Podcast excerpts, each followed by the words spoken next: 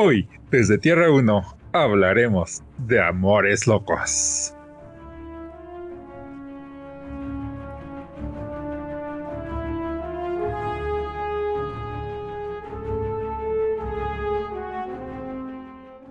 Hola caminantes de Tierras Infinitas, yo soy Gigi y me acompaña Jason. ¿Qué hay caminantes? ¿Qué han hecho esta quincena? Porque recuerden que este programa es quincenal. Dime Gigi, ¿tú qué has hecho? Pues como tú bien sabrás, hemos ido al cine, creo que es algo que casi cada semana hacemos, intentamos que sea como que mm, nuestra tradición. y pues fuimos a ver eh, Birds of Prey, porque pues sí fue la que salió y pues es, esta, pues es lo que nos gusta, ¿no? Y también la de Sonic. ¿Tú qué hiciste? Bueno, aparte de lo que acabas de decir, estuve viendo unas series basadas en cómic en Netflix, que es Lock and Key, y la otra es October Faction. Faction. De October Faction. Entonces las dos series son basadas en unos cómics. Y pues de October Faction sí lo he leído porque siempre me ha gustado esas historias góticas como... Bueno, empecé desde que era niño viendo las repeticiones de los Locos Adams y desde ahí me gustaron, me gustó toda esta onda medio gótica, desde también The Nightmare Before Christmas de Tim Burton o Coraline. Y pues, este, me gusta y la serie siento que que le bajaron un poco el nivel para que fuera para todo público y pues recuperara más dinero. Y peor aún le tocó a Locan Key que también va sobre esa, esa línea gótica porque bueno, bueno, no necesariamente, pero este Joe Hill, el escritor de, de Locan Key, es el hijo de, de Stephen King. Entonces, mm. su cómic sí tiene mucho de eso, de dioses eh, galácticos, cósmicos, muy antiguos, pero le bajaron mucho en, la serie. No está mala, pero pues recomiendo mejor el, el cómic, si, si ya la vieron. Pero, Yo no he visto, la verdad, entonces seguiré tu recomendación. sí, este... Entonces sigamos con lo de Birds of Prey. ¿Qué te pareció esa película? Pues eh, yo había escuchado que la gente decía como que era mala y así, o sea, al menos los youtubers que sigo uh, decían que no era buena, entonces yo pues no sabía qué, qué, qué esperar, ¿no? Y pues realmente creo que lo que más me gustó fue la música de la película. Me gustó, creo que toda como que tiene... O sea, toda es, es, como que a lo que va, ¿no? Digo, no es como que una sea muy así y otra muy diferente, sino como que son similares, ¿no? Eh, eh, la película como tal, pues es, o sea, no, no es mala, pero tampoco es como tal la gran película, entonces, pues a mí, a, mí sí me gustó, pero sí es como que súper el, el extremo, ¿no? De todos los hombres son malos y así. Sí, eso es tal vez lo único que no me gustó. Que, que hasta el único hombre que parecía que era una buena persona, ya alma caritativa, vende a Harlin por pues mucho dinero, ¿no? Sí. Entonces sí, o sea, no, vi la necesidad de eso más allá de, ya ven, cualquier hombre las va a traicionar. Solo confíen en su sororidad, en sus hermanas. Ah, creo que eso estuvo de más. Eh, pero bueno, este, de ahí en fuera, pues yo sí he leído y más que nada he visto la, Liga de la Justicia y la Liga de la Justicia Ilimitada, que es donde conocí más que nada a Black Canary. Eh, oh. Y pues yo siempre la había visto esta rubia, ¿no? Y que fuera afroamericana con un toque de mexicana, no sé, puertorriqueña tal vez. Pues al inicio sí me sacó de onda más que nada por la idea que tenía, pero pues lo hizo muy bien la actriz, me gustó su actuación y pues qué bien, ¿no? Eh, la cazadora, que es una de tus actrices favoritas, también lo hizo muy bien. Este, ¿Tú qué opinas de ella? Eh, pues eh, creo que lo hizo bien en lo que cabe porque realmente su papel ni siquiera tuvo como que tanta relevancia. De hecho, creo que casi ninguna tuvo relevancia. La que más tuvo relevancia, sí, obviamente que es Harley. Pero pues de las demás, creo que no lo hicieron mal, pero siento que sus papeles fueron como nada más de acompañar a Harley, ¿no? Sí, de hecho por eso cambiaron el nombre y es una noticia que vamos a decir más al rato. Pero sí, prácticamente la película es Harley Quinn. Bueno, de sus acompañantes, eh, la única que no me gustó es esta Cassandra Kane, porque de ella sí había leído un poco en los cómics de Batman. Y pues en los cómics de Batman es una mega asesina que hasta al mismo Batman le cuesta trabajo una pelea uno contra uno y no se diga con su madre que es Lady Shiva que sí le viene poniendo sus buenos golpes a Batman. Se mm. supone que Lady Shiva es la asesina más preparada del mundo y si no fuera por los artilugios que usa Batman, o sea, un mano a mano sí se lo va poniendo, ¿no? Y Cassandra es la hija y no se queda muy atrás. Entonces, que ahí fuera solo una ladronzuela. Ah, creo que hubieran puesto otro personaje en lugar de a ella. No lo sé. Pues sí, podría ser, pero pues eh, querían tirarle a la verdad no sé ni siquiera qué querían tirarle porque pues...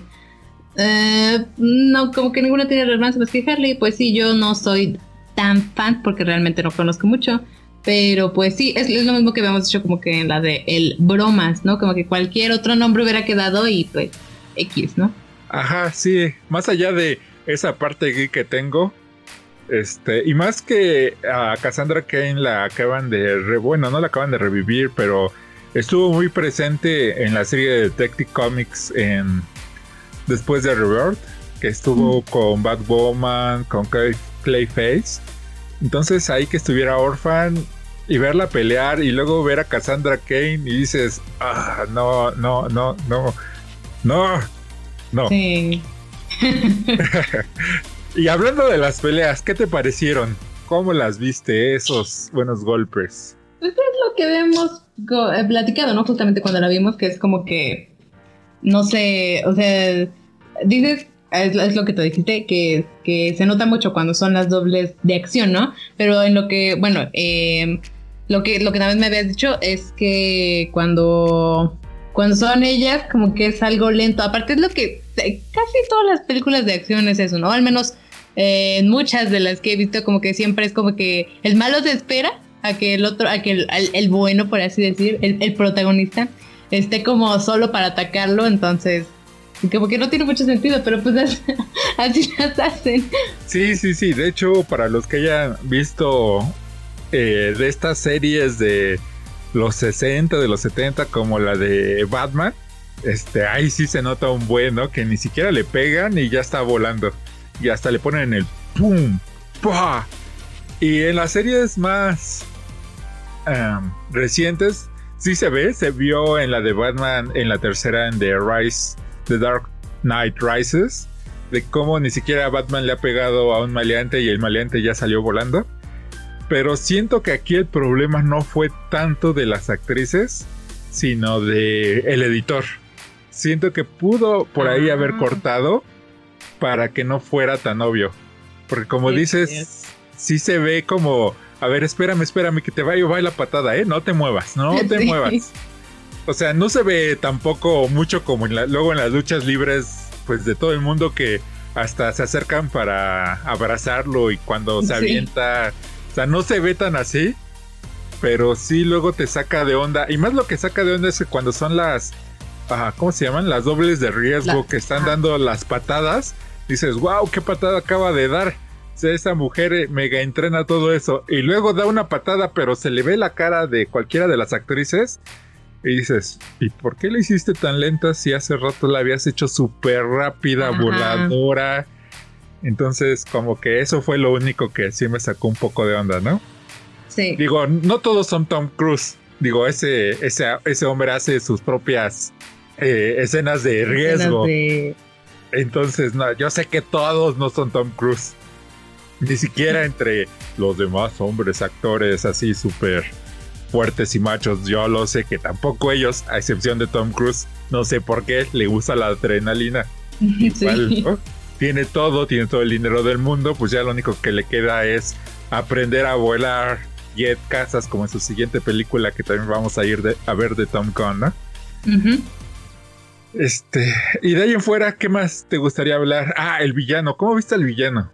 Ah, pues es que es como... Mm, realmente yo no siento que le dieran tanta relevancia. Creo que tiene bien poquita aparición. Es más como... Entre todos los personajes, creo que es más... De él muestran así como de, uy, sí, es malo. Es como... Pero es más como de, uy, sí, los hombres son malos en sí. O sea, es como de, solamente puedes confiar en las mujeres, ¿no? Es como, no sé. O sea, creo que Mm, eh, no lo sé, tal vez no deberían de irse tanto a ese extremo, ¿no? Pero pues así fue. Realmente no siento que haya tenido tanta participación eh, el, villano. ¿Tú? Pues no sé si tú también tuviste la misma sensación, pero como que me recordaba mucho al Joker en sus actitudes, mm. así como, como loco, como que digo una cosa pero luego hago otra.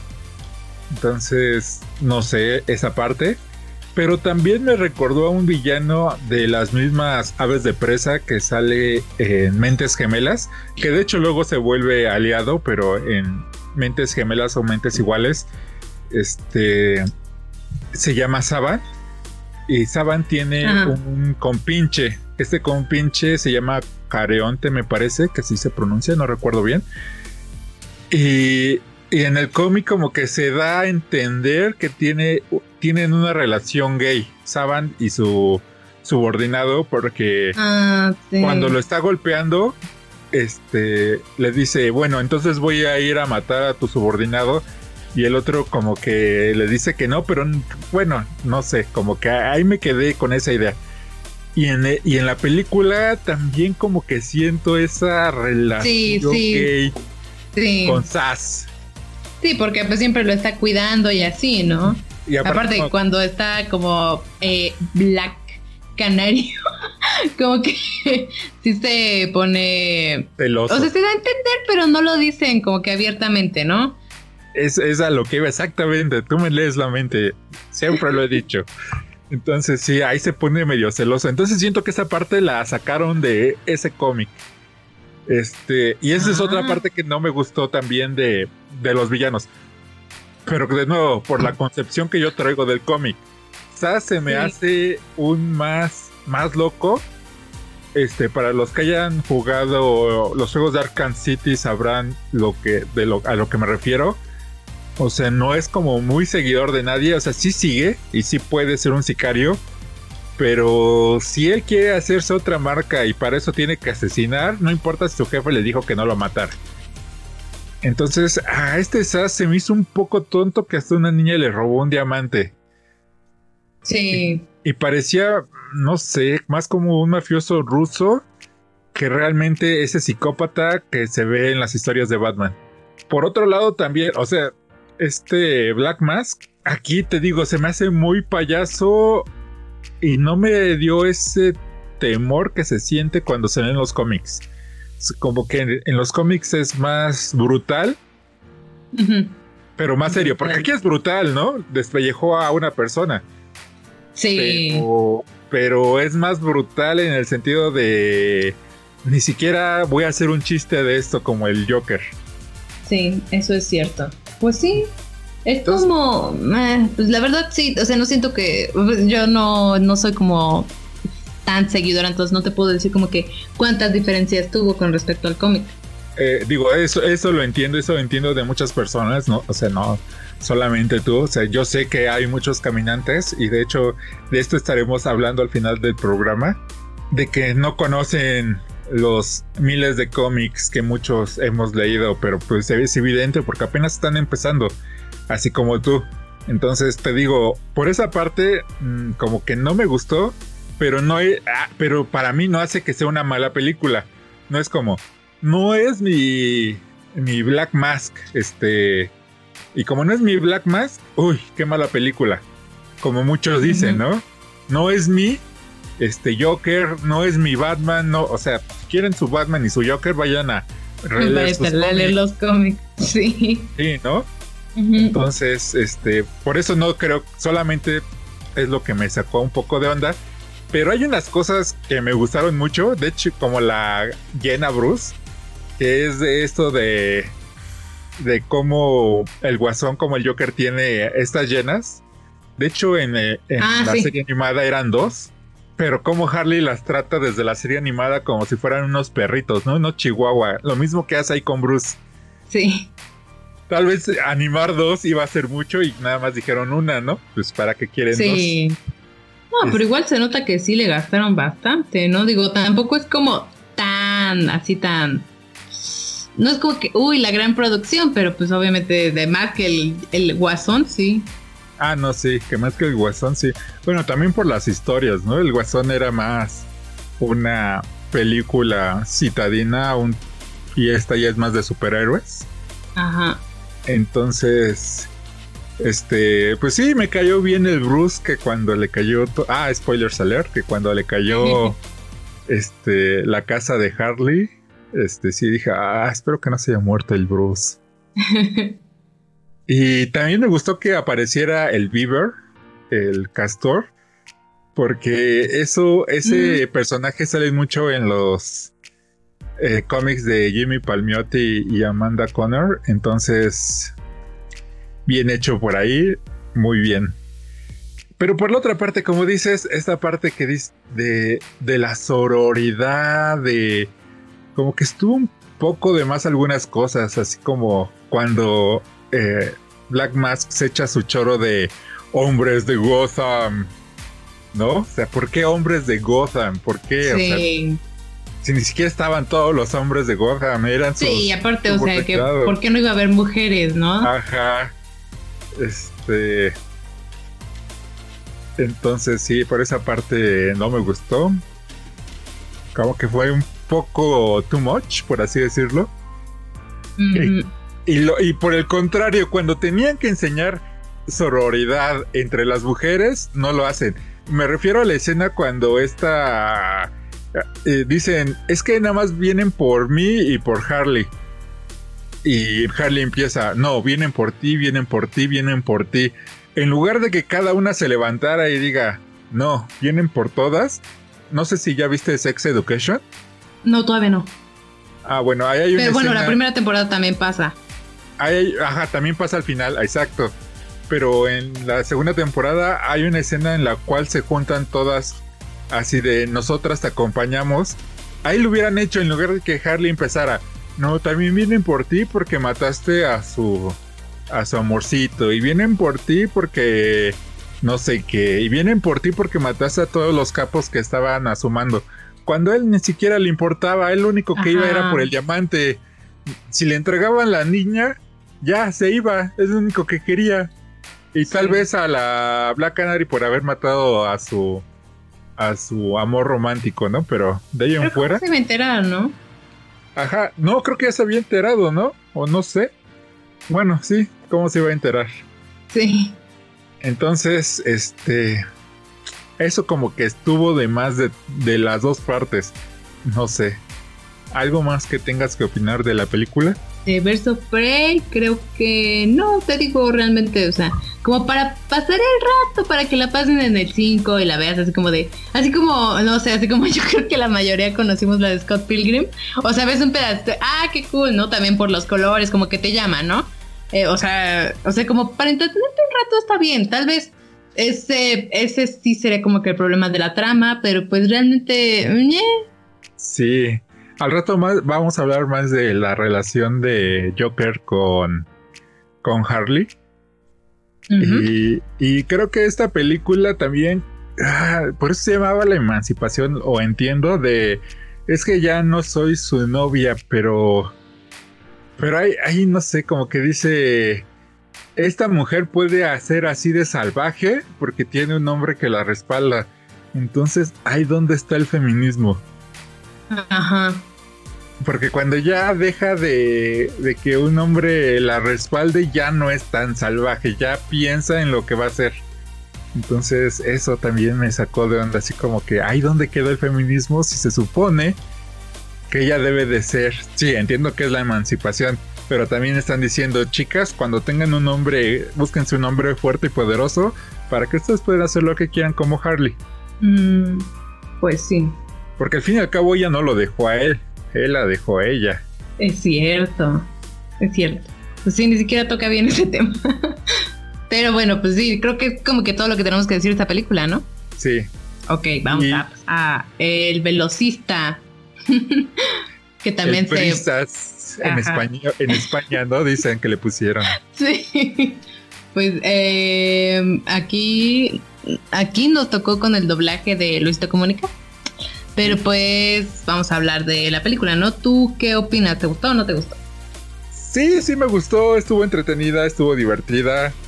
Este, algunas cosas que también me sacaron de onda como el doblaje de Luisito Comunica que no siento que le haya dado la emoción que le hubiera dado a alguien más. Como que si viéramos, si pusiéramos su audio en, en, en uno de esos programas que te dibujan las voces, veríamos prácticamente todo plano. No había como estos cambios de emoción. Eso es lo único que me sacó de onda. O sea, yo sé, desde que hacemos estos podcasts y estos videos, sé que es muy difícil estar hablando aquí en, en el micrófono y, modular tu voz. Lo, sé y eso, y por eso se le respeta y se respeta a cualquier persona que lo haga, aunque las cosas que diga o haga no sean tan coherentes, por así decirlo. Entonces, por esa parte, este, eh, aplausos. Y, me imagino que no va a ser tan fácil o no lo sé, las personalidades de cada quien es diferente, pero también darle la voz a un personaje principal. Pero por otra parte, yo sí creo que hubiera estado un poco mejor que se lo hubieran dado a un actor de doblaje. Pero bueno. Pues sí, como habíamos dicho, realmente yo no siento tan, o sea, o sea como que muchas veces eh, a la hora de estarlo viendo yo sí decía, o sea, me imaginaba a Luisito en vez de ver a entonces, pues, eh, aparte creo que el papel no como que no implicaba tanta emoción porque pues era como un niño, ¿no? Pero pues, eh, sí, o sea, si hay gente que se dedica a eso, se deberían de mejor darles al menos un poco de prioridad, ¿no?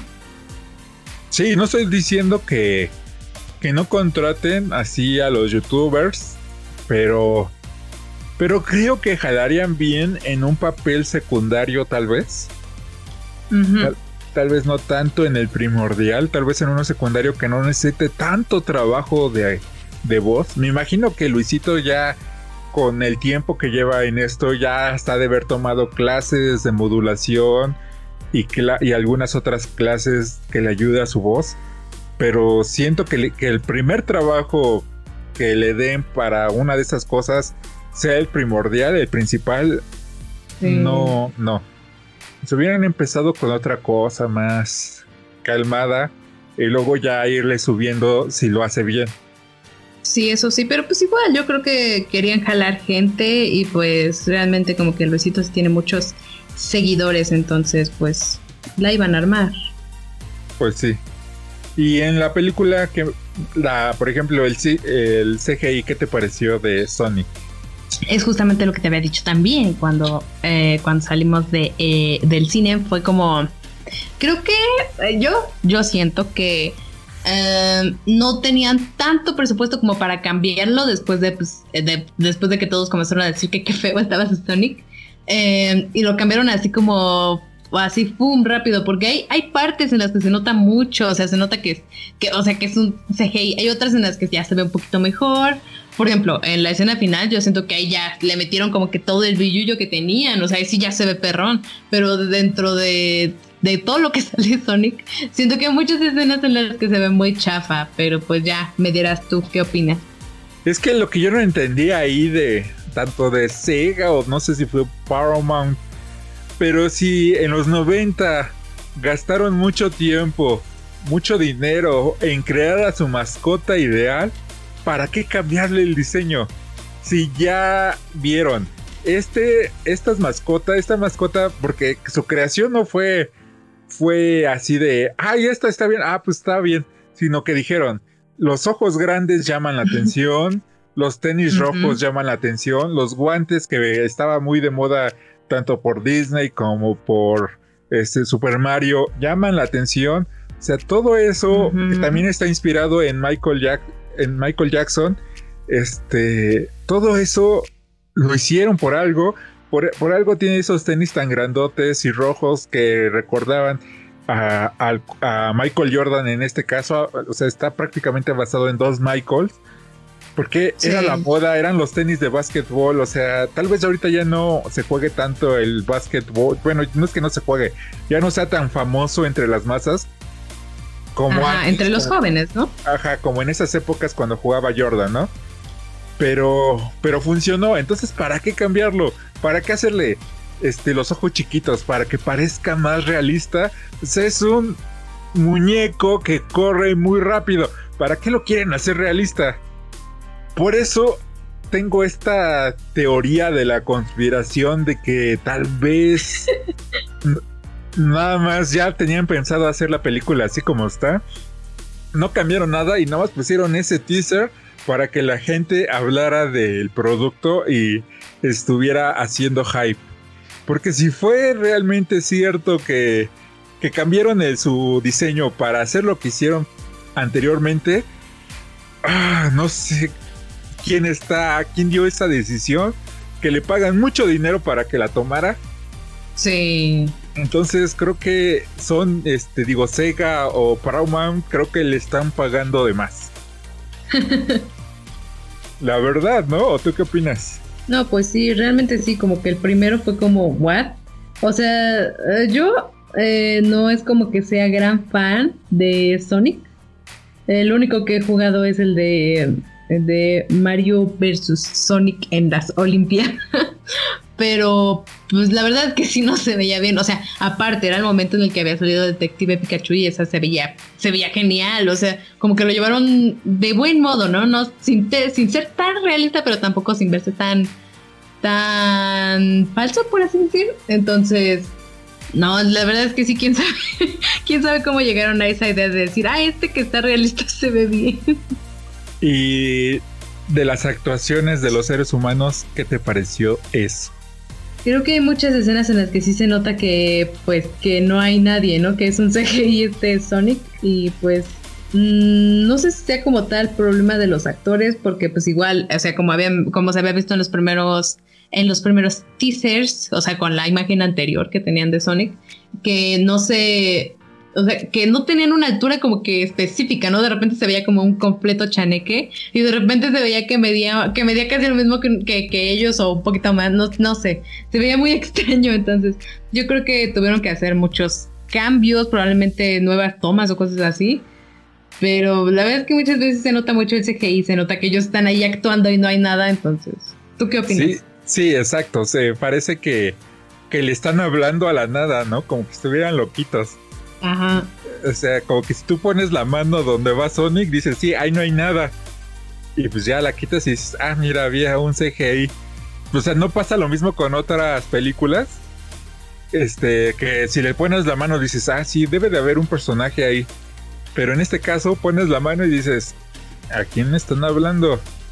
¿Hablan solos?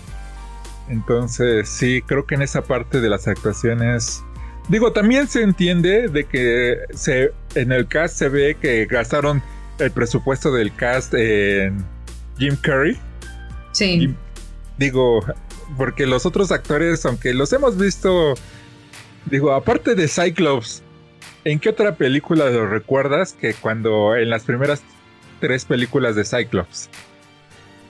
Lo recuerdo en una de un de un conejo creo que sale, pero la verdad no sé cuál de, ni siquiera vi la película, solo sé que él salía. Ya ves, o sea, dices, pues sí, o sea, está bien. Pero no, y ya había sido protagonista, ¿te acuerdas que fue protagonista en esa? ¿En cuál? En la que dices del conejo o era Sí, era el protagonista, estaba ah. justamente con ese CGI, yo creo que no, o sea, aunque tiene experiencia, no creo que se le dé muy bien trabajar con algo que pretende ser un CGI. Eso sí. Entonces. Ah, está, está divertida. No, no estamos diciendo esto para que no la vayan a ver. Si tienen tiempo y quieren algo divertido con el que pasarse un buen momento y unas buenas carcajadas, vayan a verla. Este. Y pues nada más, ¿no? O sea, tampoco es como que se vayan a ganar ni siquiera la nominación al Oscar al mejor efectos especiales. Y pues Jim Carrey sigue siendo Jim Carrey. Tampoco es que haya hecho una actuación que no le hayamos visto todo exagerada, más los que vieron sus películas en los años 90. O sea, no el Jim Carrey que vimos en películas como Eterno Resplandor de una mente sin recuerdos, que ahí es más dramático, sino que es más en la parte cómica y exagerada que ya conocemos como en La Máscara. Entonces, si son fans de esa comedia, pues vayan a verla, está divertida y pues, pues sí, buen producto. Sí.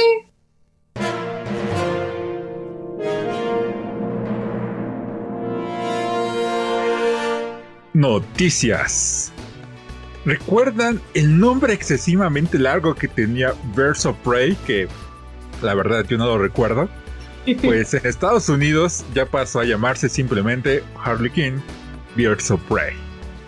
¿Qué opinas de este cambio? Eh, pues yo, creo que es como que para vender, ¿no? Porque pues realmente, o sea, si, si el título principal es Birds of Prey, aparte como, pues, como ya sabemos, ¿no? Creo que no tuvo como tanta recaudación que es a lo que vamos. Mejor, mejor la digo y luego lo comentamos, ¿no? Ok, dilo. Ok, ok, como sabrán, eh, la película de Sonic recaudó más dinero en su primer fin de semana, de 57 millones de dólares. Eh, em, más que Detective Pikachu, que recaudó 54 millones, o Harley Quinn, o, o sea, sí, la nueva, ¿no? Verso Prey, que recaudó 33 millones, y justamente esto era lo que iba, ¿no? que eh, eh, en su fin de semana eh, no tuvo gran recaudación la de Verso Prey y cuando salió Sonic, pues ahorita pues es lo que acabo de decir, ¿no? Tuvo mucha. Entonces yo creo que pensando en eso dijeron, bueno, pues parece que nadie conoce Verso Prey o Aves de Presa, o sea, entonces mejor hay que ponerle Harley Quinn, ¿no? Digo, o sea, Suicide Squad jaló, pues puede que jale, aparte el, el Joker jaló, pues estaba jalando. Yo creo que fue por eso. ¿Tú qué opinas? No, sí, yo también creo eso, porque al fin y al cabo, ahorita Margot Robbie está de boom. ¿no? Sí. Es, un boom. y, y esta, y en Suicide Squad, creo que muchas la conocieron y muchas personas le hicieron hasta muchos cosplay de, de en esa época hubieron muchos de ella. Entonces, así como las aves de presa, bla, bla, bla, bla, bla, de Harley Quinn, pues decías, entonces va a salir un poco nada más ella las protagonistas son las aves de presa y va a haber algunos momentos en los que veamos Harley Quinn o cómo va a estar esto. Entonces, este, también creo que le están pagando mucho dinero a quien se le ocurrió el primer nombre. Y pues con respecto a la segunda, ah, pues siento que también esto tiene mucho que ver que en Estados Unidos la película de Harley Quinn es clasificación R, o sea, para mayores de edad. Y creo que ese fue el principal problema de la película. Ya hablamos de ella hace un rato en el podcast. Esto también está, va a salir en YouTube. Entonces, para los que lo estén escuchando esto en YouTube, pásense a, ver el podcast, escuchar el podcast, porque ahí hablamos más de la película. Pero creo que este es un gran problema que también tuvo. De que tiene algunas cosas muy violentas que creo que les pudieron haber bajado eh, unas rayitas para que se la vendieran a todas esas adolescentes que se identificaron con la Harley Quinn de Suicide Squad y que no la pudieron ir a ver por ser clasificación R. No tienen la edad. Exacto. Y, y, esas escenas de violencia yo no entiendo para qué las pusieron. Porque no llegan al grado de Deadpool. Pero como quisieron tirar para allá, pero como dijeron, no es mucho, pero pero si lo hago, entonces ahí hubo un gran problema que, que no funcionó. O sea, no nada más hay que hacer una clasificación R para crear morbo, así de, ay, es clasificación R, vamos a verla. o sea, no, no, no, no veo ese sentido, sino la clasificación R tiene que ver con lo que quieres contar. Y creo que aquí le pudieron quitar unas rayas a su violencia más en los primeros minutos este, cuando Harley Quinn, este, spoiler, le rompe las piernas a una persona, dices, como que para qué eso, o sea, le bajas eso, le quitas eso y entra hasta PG 16, PG 15 en Estados ah, Sí. Entonces, bueno, es lo que decidieron y pues ya lo están viendo en la taquilla ellos, así que ya sabrán. Eh, pero yo creo que también tiene que ver que pues ¿Qué podrá ser? Tal vez que... Es que no sé qué podría ser. Normalmente las películas de cómics tienen como que éxito. Pero ¿qué habrá sido en esta? A lo mejor pues ya se esperaba, ¿no? Que fuera a ser algo así como de, uy, los hombres son malos. A lo mejor justamente como eh, vieron en la de Ángel, eh, digo, Ángel Charlie, sí. pues yo creo que, o sea, yo no la he visto, pero he escuchado que todos dicen que es como que mm, muy así, ¿no? De los hombres son malos y así, a lo mejor dijeron, no, pues va a ser más de lo mismo, ¿no? Como pensaron también cuando salió la de Ghostbuster, que eran puras chicas, entonces yo creo que dijeron, no vamos a gastar nuestro dinero en esto, ¿no? Sí, eso es algo que no había pensado, pero tienes razón. O sea, por una parte, ¿quiénes, ¿quiénes son los que compran más cómics? O sea, yo sé que hay chicas que compran cómics como tú, pero ¿quiénes Realmente no es la mayoría. No, entonces... Ajá, ¿quién es como que el gran mercado, ¿no? Ajá, le, le, dices, ustedes son malos. Entonces, Ajá. la voy a ver. Y luego, ¿quiénes son la mayoría que sigue a Harley Quinn? No son señoras de 30 años, ¿verdad? No. O sea, son como chavitas entre de 14 para 22, tal vez 24. Sí. Y entonces dices, también estás quitando otra gran parte de tu público. Entonces, ¿quién va a ir a ver tu película? Si estás diciendo todos los hombres son malos y a las chicas menores de 18 años las estás excluyendo, pues te queda un, un subconjunto más chico que va a ir a ver tu película. Porque no es una película mala, solamente tiene algunos detalles. Sí, aparte con esto de, pues justamente con eso, ¿no? Que dicen así como de, uy, no, es que las, o sea, como que todos los hombres son malos, pues muchos yo creo que cuando escuchan que se va a tratar sobre eso dicen, ah, yo para qué la voy a, voy a, ¿para qué la voy a ver? No, mejor me espero cuando salga en la tele o esté en Netflix, como ya vemos que está Suicide Squad, realmente pues sí, exacto. Y bueno, siguiendo con una noticia de Sonic, esta película tiene mejor puntuación por parte de los fans que Joker. Su nivel de aceptación en Rotten Tomatoes es del 94% contra los 88% de la película protagonizada por Joaquín Phoenix. ¿Cómo ves esto? Pero eh, es, de parte de los fans. Ajá, sí, no, no es la crítica, son los fans. Mm, tal vez ahí también tiene un poco que ver que pues o sea, aparte de que muchos yo creo que tenían expectativas de la de el, el, el bromas, porque era como todos decían, oh, la obra maestra y a lo mejor la van a ver y dicen, eh, pues está bien, pero no es para tanto, esa puede ser una. O tal vez que, pues como dices, ¿no? Como hemos platicado ya, como tienes un video, como que no se respeta tanto el personaje, ¿no? Entonces tal vez eso los fans podrían decir, uy, no. Y aparte yo creo que como fue el cambio, o sea, que la, que la compañía o los que estaban haciendo la película de Sonic escucharon a los fans y dijeron, bueno, si no les gustó, vamos a cambiarlo, pues dijeron, ah, pues like, ¿no? yo creo que fue eso. Mm, sí, yo también creo que fue eso. Como dices, este... Bueno, yo creo que son dos razones. Una, la de Sonic no lleva mucho tiempo. Entonces, hay que ver los siguientes que la vean, porque los verdad, bueno, los fans los, ya fueron los que la fueron a ver, pero todavía falta tal vez algunos que no la hayan ido a ver. Entonces, eh, vamos a ver con el tiempo a ver si baja o se queda. Y por otra parte, como dices, del Joker, como ya dije en esta parte de Birds of Prey, este, de nuevo, que les invito a escuchar el podcast completo. Este, pues hay muchas cosas que, que no cuadran con los cómics. Y muchos fans así de hueso colorado, si no les dan exactamente el personaje de los cómics, dicen que es una basura. Entonces siento que también, como dices, por ahí va. Eh, también tenemos que Mulan será la primera película remake live action de Disney que tendrá una clasificación eh, PG-13. Pues... Mm, están haciendo muchos cambios con esta, ¿no? O sea, decir que es un live action cuando realmente no creo que tenga mucho parecido más que la protagonista sea Mulan.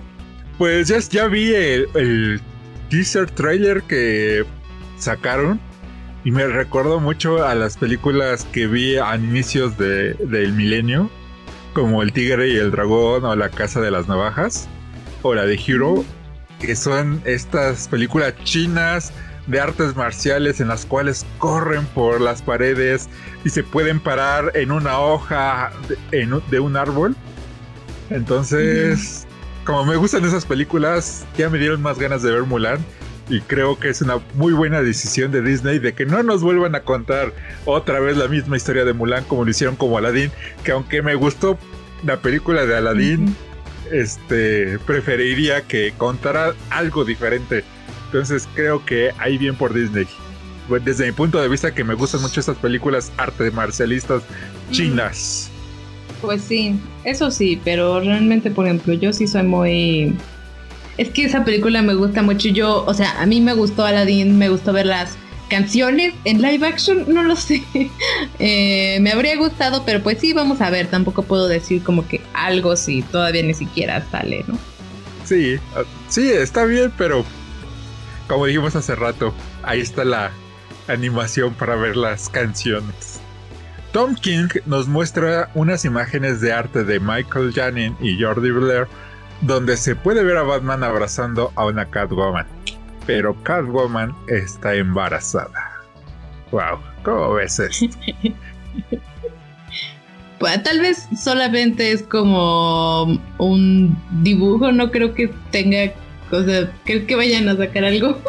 Pues es que Tom King va, eh, era el principal eh, guionista de Batman y creo que ahorita va a ser lo enviaron a hacer una historia, una serie de Batman con Catwoman para acabar su run, porque él estaba haciendo, no se acuerdan, para los que siguen los cómics, imagino que sí, pero en, en las tiendas como la de, pues la de Sanborns, haciendo publicidad a los 15 que nos escuchan, este, había un cómic que decía la boda de Batman. Y eso lo escribió Tom King. Entonces, no sé si vaya a ser canon o vaya a ser en una tierra paralela. Pero bueno, no hay que olvidar que Batman ya tiene un hijo, se llama Damian Wayne. ¿Y por qué no tener una hija? No lo sé, piénsenlo. Sí, eso sí, pero pues ya. ¿Quién sabe? Ya. Bueno, pues sí, ¿por qué no? Hablando ahora sobre las nominadas de los premios Razzie como peor película son. Vamos a ver cuál vimos. Eh, Cats, The Fanatic, The Haunting of Sharon Tate. Uh, ¿Cómo se dice? Amadea Family Funeral y Rambo Last Blood. Pues creo que creo que no vimos ninguno, ¿sí? No. Creo que la de The Haunting of Sharon Tate salió más o menos al mismo tiempo que The Once Upon a Time in Hollywood oh. y algunas personas creo que se fueron con la finta, ¿no? Así de... Este, pues sí, es donde sale Sharon Tate y que la asesinan. Ah, la dejo. Ah, sí, esa. Mm, a lo mejor sí les funcionó, ¿no? Tal vez sí les funcionó. Este, la única que tenía ganas de ver si tenía el tiempo por ahí es la de Rambo, pero realmente así como que, uy, cuántas ganas tenía, no. Y después de ver los furros de Cats, todos mal, CGI, dije, no, no, gracias, este, ahí para el rato, luego vengo. Entonces, no, no vimos ninguna. ¿Qué dices? Qué bueno. Y así como que a ojo de buen cubero, ¿cuál crees que vaya a ganar? Nada más así. Ah, pues es que realmente no sé muy bien de qué va cada una, pero yo creo que puede que sea Cats, ¿no? Sí, yo creo que está entre Cats o The Haunting of Sharon Tate. Wow. Creo. No las he visto tampoco. No pienso verlas. Y tampoco se ve que sean de esas películas tan malas que se vuelven buenas. Entonces, como dije hace rato, este, al rato vengo. Y siguiendo con premios. Y en este caso vamos con los ganadores de los Crunchyroll Awards. Y para mejor animación está Mob Psycho 2, mejor personaje masculino, Tanjiro Kamado de Kimetsu no Yaiba, mejor personaje femenino, Raftalia de The Rising of the Shield Hero, eh, mejor banda sonora, Moki de Caro and Tuesday, mejor protagonista es Seiko Ishigami de Doctor Stone, y para terminar, mejor antagonista, Isabela de The Promise Neverland. ¿Has visto alguno de estos animes? no, me habías dicho que Kimetsu no Yaiba era bueno, que le dieron una oportunidad. Y Doctor Stone también me ha dicho, me han dicho que lo vea, entonces puede que los esté viendo, pero pues ahorita no los he visto, entonces. Sí, yo tampoco, nada más he visto la de Kimetsu no Yaiba, muy buen anime. Y Tanjiro Kamado. Ah, es, es raro que ganara como mejor personaje masculino cuando es un personaje que no hemos visto muy seguido en los shonen japoneses. Porque no es este personaje todo que gritó, que empieza a decir, yo quiero ser el mejor del mundo en esto, yo quiero ser el mejor cazador de demonios. Y no tiene tanto un pasado trágico como que cuando era niño mataron, o sea, a su papá o cosas por el estilo. Digo, su papá sí muere, pero muere de una enfermedad. Y la parte trágica empieza en el primer capítulo de la serie.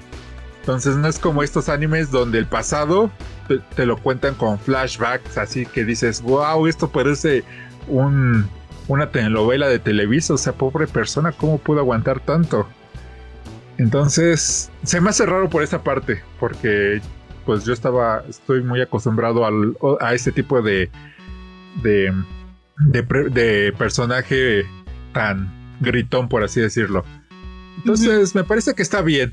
Me, me, me, gusta este personaje. Y después de, y de todo lo demás, no lo he visto, lo siento. No he tenido mucho tiempo para ver anime pero he escuchado muy cosas muy buenas de, de, Promised Neverland, eh, de Doctor Stone, como dices, también de The Rising of the eh, Shield Hero, también he escuchado cosas muy buenas. Solo he visto la primera temporada de Mob Psycho, la segunda no la he podido ver. Y he querido ver también Carol Tuesday, que está en Netflix, pero no he podido. Tiempo. Ya luego la estaremos viendo y probablemente comentando. Pero bueno, ahora vamos con algunos de los ganadores de los premios Oscar. Que son mejor película, mejor película extranjera, mejor guion original y mejor director. Eh, Parasite. mejor fotografía, mejores efectos visuales y mejor sonido. 1917. Mejor actor, Joaquín Phoenix. Mejor actriz, René Zellweger. Eh, mejor canción original, eh, la de Rocketman. Y mejor animación, Toy Story. Vas. Empieza a decir por qué Toy Story no tuvo que haber ganado. Bueno, pues es realmente, o sea, la animación es bonita y la historia no está mal, pero yo creo que se lo merecía más. Tal vez alguna de Netflix. Yo me iba por Klaus, si no pensaba tal vez Mr. Link, pero también dices que la de Perdí mi cuerpo es buena y pues no ganó ni Netflix ni Laika, entonces se lo dieron una vez más a Pixar. Sí, creo que de los premios principales fue el que menos latinamos porque eh, eh, la semana en la semana salió el video de qué tal estuvimos y pues estuvimos también. Llegamos como un poco a la mitad. La teníamos más o menos a la mitad pero a los importantes como mejor actor, mejor actriz, mejor canción original, si latinamos. Este, como si escucharon el podcast o ese video sabrán que yo, yo quería que Parasite ganara mejor película y, y mejor director, pero yo creía que la academia no se, lo iban a dar por ser una película extranjera. Eso fue una grata sorpresa que se lo dieran. Y el problema está en mejor animación algo que no me acuerdo a quién se lo escuché que decía, ¿por qué 1917 no debería ganar mejor película? Sí, es, un muy buen es una muy buena película, tiene muy buena producción, pero no es una película que vaya a pasar a la historia. Ajá, eso sí. O sea, ya vi 1917, no, no va a ser esa película que este no va a ser la lista de Schindler, no va a ser este la vida es bella, esas películas que las sigues viendo una y otra vez, aunque pase el tiempo, o la del pianista. No, no va a ser esa. Van a seguir habiendo, va a haber, va a haber mejor y mayor tecnología que esta va a pasar sin pena ni gloria. Entonces por eso yo decía que 1917 no se la debería ganar, que se la debería ganar Once Upon a Time in Hollywood o Parasite. Porque son, son películas que van a pasar a la historia. Y bajo ese pensamiento, creo que la que tuvo que haber ganado como mejor animación, y, y, sí me retracto, es la de Klaus. Porque bajo esta misma, este mismo cadena de pensamiento, Klaus se va a volver la película de navideña para las nuevas generaciones. entonces, entonces, claro, muchas personas la van a estar viendo cada Navidad. Y entonces tuvo que haber ganado por encima de Toy Story 4. Yo decía, yo, yo que yo no quería que ganara. Bueno, no, no es que no quisiera. Pero cuando vi los nominados, las que dijiste hace rato, Klaus, eh, la de Perdí mi cuerpo y la de Mr. Link, están por encima. O sea, la película es buena, es bonita, es redonda, pero no arriesga nada. No hace nada arriesgado. Entonces, Klaus tuvo que haber ganado. Yo dije que, o sea, a mí, a mí en lo particular, me gusta más la de eh, la de Perdí mi cuerpo, pero ya viéndolo desde un punto de vista de lo que significa para la, para la audiencia, para el cine y para la animación, Klaus. Pero pues no se lo dieron, entonces pues ya. Pues ya, sí. Lo bueno es que, que ganó Parasite y esa sí es de aplaudir. Sigo diciendo que esa es una película que me gustó mucho y que quiero conseguir, espero poder comprarla. Porque luego no son tan fáciles de encontrar esas películas. Sí, más esas, pero probablemente es así porque, no sé, si ya fue la bomba, yo creo que sí va a estar, pero pues quién sabe. Pues quién sabe, hay que ver. Y pues vámonos a las rápidas. Parásitos triplica sus ingresos en taquilla después de ganar el Oscar. La serie basada en, en el cómic Why the Last Man perdió a su protagonista. Rick Moranis estará de regreso para una secuela de Querida encoge a los niños. Se viene una película del juego Borderlands con guion de los escritores de Chernobyl. Netflix oficializó la serie del Eternauta, una serie basada en un cómic argentino creado por Héctor Germán y Francisco Solano. El manga Nanatsu no Taisai termina en el tomo 41. John Krasinski quiere ser parte de los Fantastic Four del OCM. Se está preparando una serie de Marilyn Monroe el peruano Sebastián Escombraura Rodríguez es el mejor jugador de Pokémon Go después de ganar el torneo eh, Legión PvP Lima Battle Tower, perteneciente al Círculo World Legends Tournament de Pokémon Go. Y Kimetsu no Yaiba se vuelve el primer manga en tener a sus 18 tomos como los más vendidos en Oricon, siendo el tomo 8 el que encabeza la lista. ¡Wow! Muy recia toda esa Sí. Y pues vámonos con los rumores. Eh, también tenemos que en la cuenta oficial de Flash Thompson, que se cree que es administrada por Sony, eh, Flash cuenta cómo ha habido avistamientos de vampiros. ¿Será que la próxima película de Morbius estará ligada al UCM o solo será una forma de hacerle promoción? Wow, como que esos de Sony sí saben, ¿no? Hacer esto de, de meternos. Ah, en duda, ¿no? Dejarnos así como de ¿qué, qué, qué, ¿dónde estamos? ¿Qué es esto? Ajá, exacto, sí, sí saben meternos hype. Saben cómo jugar con, con nosotros los fans de Spider-Man.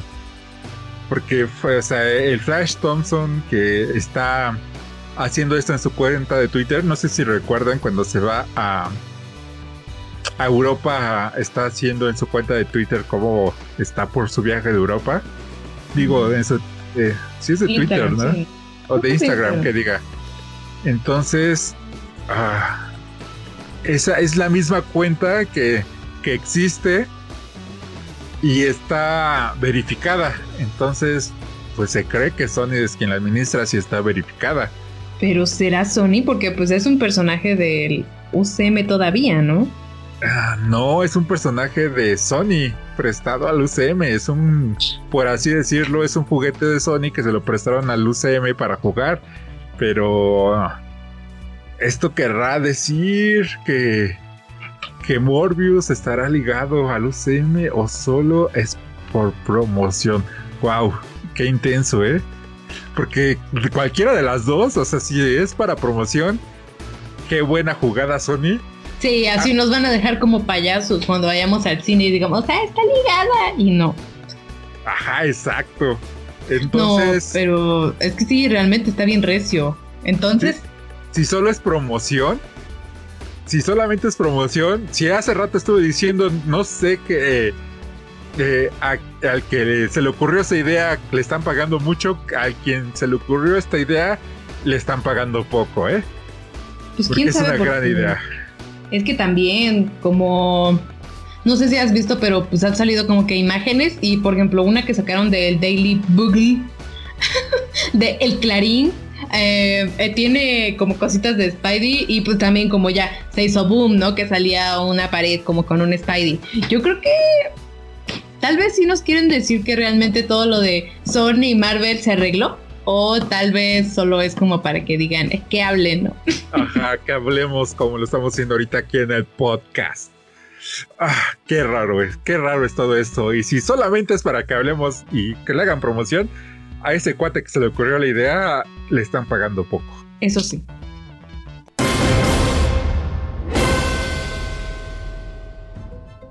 Hola caminantes de Tierras Infinitas, esta vez estamos hablando sobre eh, algo que queríamos mencionar para el 14 de febrero, queríamos que esta semana saliera o por esta semana, pero se nos atravesaron los Oscars porque cambiaron la fecha, entonces, pues, prioridades, ¿no?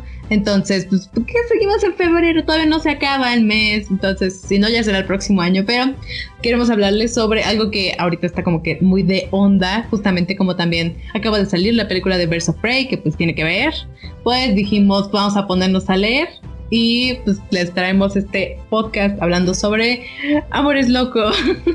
Pero realmente es más que nada como que súper sobre la relación de Harley y el Joker. Así es que nos dimos a la tarea de leer ciertos cómics.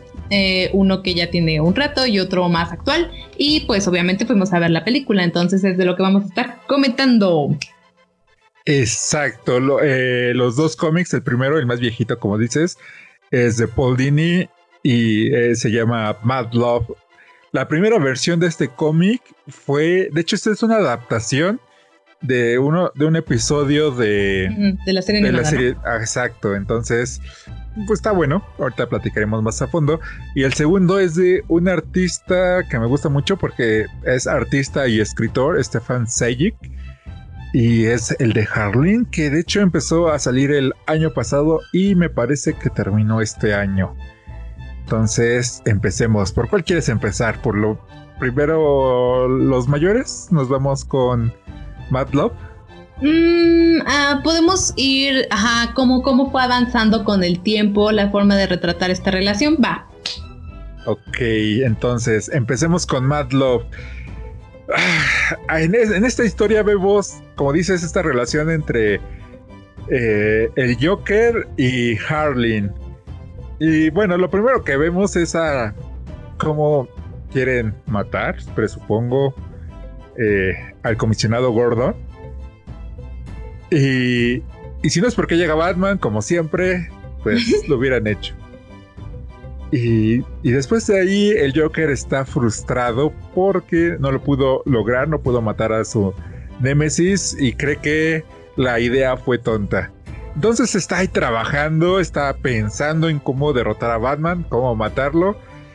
Y vemos algo que se me hizo, bueno, que ya viendo con ojos de adulto, algo raro que, que dices, órale, ¿por qué pasaron eso en, en la serie animada que era para niños a una Harleen ah, en un negligé rojo sexy la, la muchacha. Entonces, ¿cómo viste esa primera interacción de que Harleen, ella misma lo dice, o sea, ah, o sea, cuando era niño no lo entendí, pero pues ya lo entiendo cuando le dice, ¿no quieres montar esta moto? ¿Qué opinas? Pues, uy, es cierto.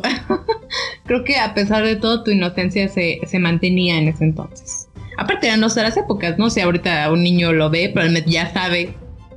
Ah, la, generación de ahora está tan mal. Bueno, algunos, ¿no? Eh, sí, eh, a, lo que voy es, yo este cómic lo leí hace tiempo cuando estaba en la prepa, me lo prestó un amigo, que si estás viendo el video, gracias, sí te lo devolví creo y después de eso eh, pasamos a que lo, lo, volví a leer igual que tú, supongo, porque pues no vamos a hablar de algo que, que no sabemos o que recordamos. Y pues como yo primero la, acabé de leer Harleen, que es el que vamos a estar hablando ahorita, eh, yo tenía esa idea, aparte de lo que, pues entonces pues, ni siquiera es como que se note tanto, pues es como X, casi ni siquiera sale el Joker. Y pues Verso Prey es como, solo se habla de él y es como lo que quedó, ¿no?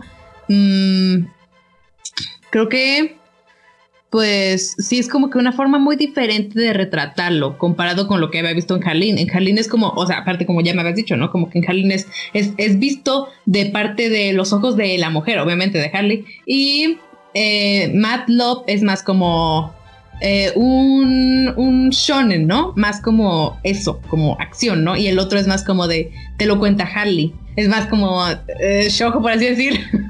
Entonces, es algo diferente. Y yo me quedé, o sea, si yo acababa de leer eh, me quedaba con esa idea de. Yo también hubiera caído porque, pues, cuando ves algo que era así? Pero, pues, ya después de verlo, eh, cuando leí Mad Love, es como que diferente porque. Es que es como demasiado cruel con ella. En la otra, al menos dices, bueno, pues, o sea, se nota que la está manipulando, pero pues la manipula de una forma en la que la enamora. Y aquí es como que súper, no sé, grosero. Ah, se, ve muy feo realmente que, pues, obviamente cuando ve que ella tiene, o sea, ya avanzando más en la historia, ¿no? Cuando ve que ella tiene como que, lo que le dice Batman al final y él se enoja todavía, o sea, ella, ella según había decidido, sí, ya me voy a olvidar de él y ve que le llega la flor, ah, bueno, ya. Supongo que antes era así, no sé, no sé por qué habrá sido así como primer vistazo del personaje, no me parece que esté mal, pero sí se nota que vive solamente como que por el hockey, no como tal que sus ideas sean tan propias, porque digo, sí, ella lo pensó, pero lo pensó con tal de qué iba a decir él, ¿no? No sé qué opinas. Eh, Joker, esa primera vistazo al Joker se me hace, y tampoco lo había visto antes, se me hace muy, muy, pero muy machista. Por lo que dices, ¿no? O sea, Harley había hecho algo que él no lo había, que nunca, nunca lo había logrado. Tan, tan así, tener prácticamente ya en las manos a, Batman. Al menos no en la serie. Al menos no en esa serie. Algunos dirán, pues que ya hemos visto como el Joker, sí, sí, pero en la serie no, no se había visto. Y, y lo primero, cuando va en su carro manejando a donde Harleen tiene a, a, Batman, lo que va pensando es qué es lo que van a decir los otros villanos. Ah, mira, es el novio de Harley. Ah, él es el, el, no sé, eh, el X Harley. Es el payaso de Harley. O sea, no, no, o sea, andaba pensando más en lo que, en lo que dirán sus amigotes, por así decirlo, porque tampoco son sus, son sus amigos, pero andaba pensando en eso, que realmente en no, yo soy el único que tiene que matar a Batman. Que sí lo dice, lo dice después. Pero en ese momento lo que estaba pensando cuando iba, cuando estaba solo es, no quiero que me conozcan como el novio de Harley. Ahí, ahí se ve su, su debilidad del Joker, ¿no? Que se me hace algo raro porque yo siempre he pensado el Joker como un ente del caos que no le importan ese tipo de cosas de qué dirán.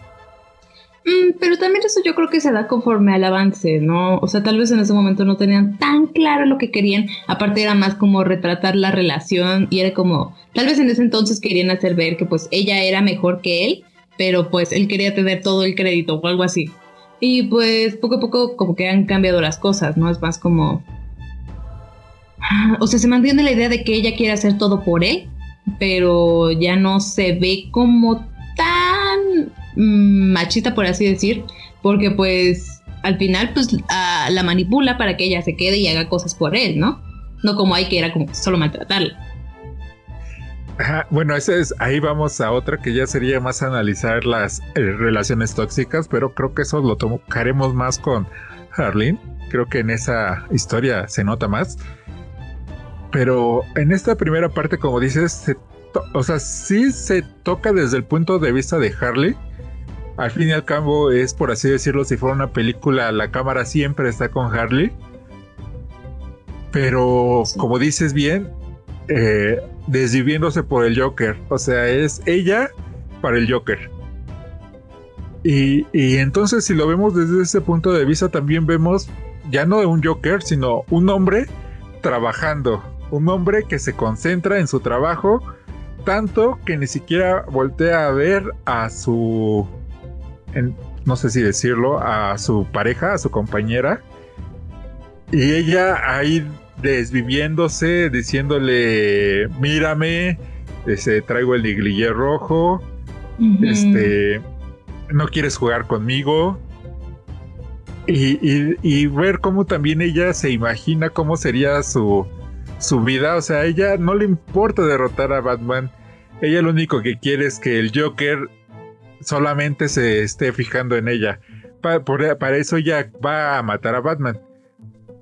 Porque siente que es lo que se interpone, ¿no? Ajá, porque ella se imagina su familia feliz, entre comillas. Este. Porque eso de que mamá, papá, este, mi hermano me está envenenando. Ay, pues tú envenénalo de regreso, pues no creo que sea algo muy feliz. Pero sí, ella se imagina cocinando mientras el Joker está en su sillón, este, leyendo un periódico.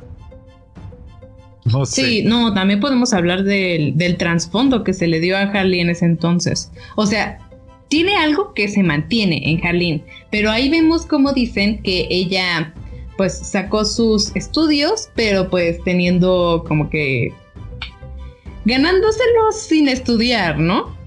Ajá. No, o sea, eso es algo muy diferente a lo que se ve como que en la historia más como más actual que han querido como que tomar, como que la que es, es canon, creo, porque pues sí es canon, ¿no? O sea que, pues como vemos en Harleen, ¿no? No es como tal que ella solo hacía eso para que las cosas fueran fáciles.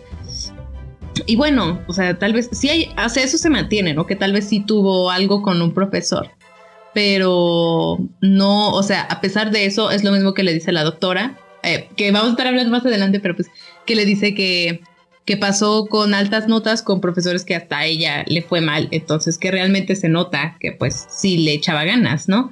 Y no, no es como aquí que es como que nada más, uy, sí era gimnasta y hizo esto para obtener su, título y aquí conoció al Joker y cayó con unas simples palabras, o sea, creo que en la otra está como que más elaborado, tal vez porque también es más actual, ¿no? Y en ese entonces era como, uh, no sé, creo que ahora como, ¿qué será?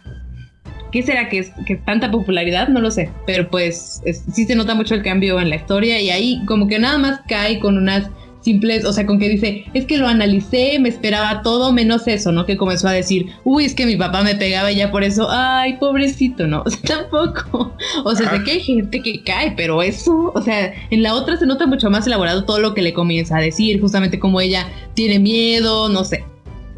Te ibas a decir algo, perdón. No, no, sí, está bien, este como dices, eh, bueno, y para los que no hayan listo, leído Harleen o no Deberían de leerlo. Ajá, no sepan quién es Stephen Sejic, este, porque no, no estamos diciendo de, es que en esas épocas, como Matt Love lo escribió Paul Dini, Paul Dini es su nombre, este, por eso lo escribió así, porque evidentemente Stephen Sejic también es su nombre, pero como dices, Rendivic este, le da ese, eso a, a Harleen de, de no es la chica tonta que nada más por mm, ir a ver al profesor y cerrar la puerta y el profesor abre la puerta y se está fajando la camisa leanlo, no quiero decir las palabras porque si no nos van a censurar los videos y los audios. Y pues ahorita somos un canal pequeño como para estar dándonos los lujos de que no lo estén reproduciendo en varios. Entonces, imagínenselo. Y en esa parte de Harleen que, le que dice que fue más como una chica que se enamoró, porque ella lo dice, me gustaban los hombres maduros, pero no fue de que se fue a acostar con él por una calificación, no lo hizo. O sea, fue porque le gustaba. Entonces, y como dijo la doctora, que tú hayas hecho eso, porque ahí el problema no e, es más la moralidad entre profesor y alumno, no tanto de edades. Porque igual sí le doblaba la edad, pero ya los dos eran adultos. Entonces no va por ahí la, la moralidad. Ahí la moralidad va, va más porque era tu maestro y pues muchos creerían que por eso sacaste buenas calificaciones, pero yo sé que no fue por eso, porque tú tuviste muy buenas calificaciones con maestras, mujeres, o sea, maestras, que, que hasta yo hubiera reprobado o sacado una mala calificación y tú lo hiciste muy bien. Entonces, aquí este, Stefan Sejic la reivindica. Y, y, me gusta mucho esa parte, como dices, de esa Harleen enamoradiza, toda... Es que me habló bonito, Es que me dijo que quería así de... Y pues por eso lo quiero, porque... O sea, sí, sí es un asesino y sí mata. Es más, hasta me golpea, me saca de la casa. Pero pues me habla bonito, me deja una flor cuando, pues, cuando estoy en la cárcel. ¿No? Entonces te quedas como... ¿En serio? ¿Qué onda contigo? Amiga, date cuenta. Exacto. Y, pues, digo, no, no sé, no conozco a todas las mujeres del mundo, pero me imagino que una que otra sí ha de ser así. Que sí. Pero, pero alguien, bueno, igual y también alguien que entra a la universidad y termina una carrera también ha de ver ahí, pero se me hace una historia muy simple, muy de telenovela, ¿no?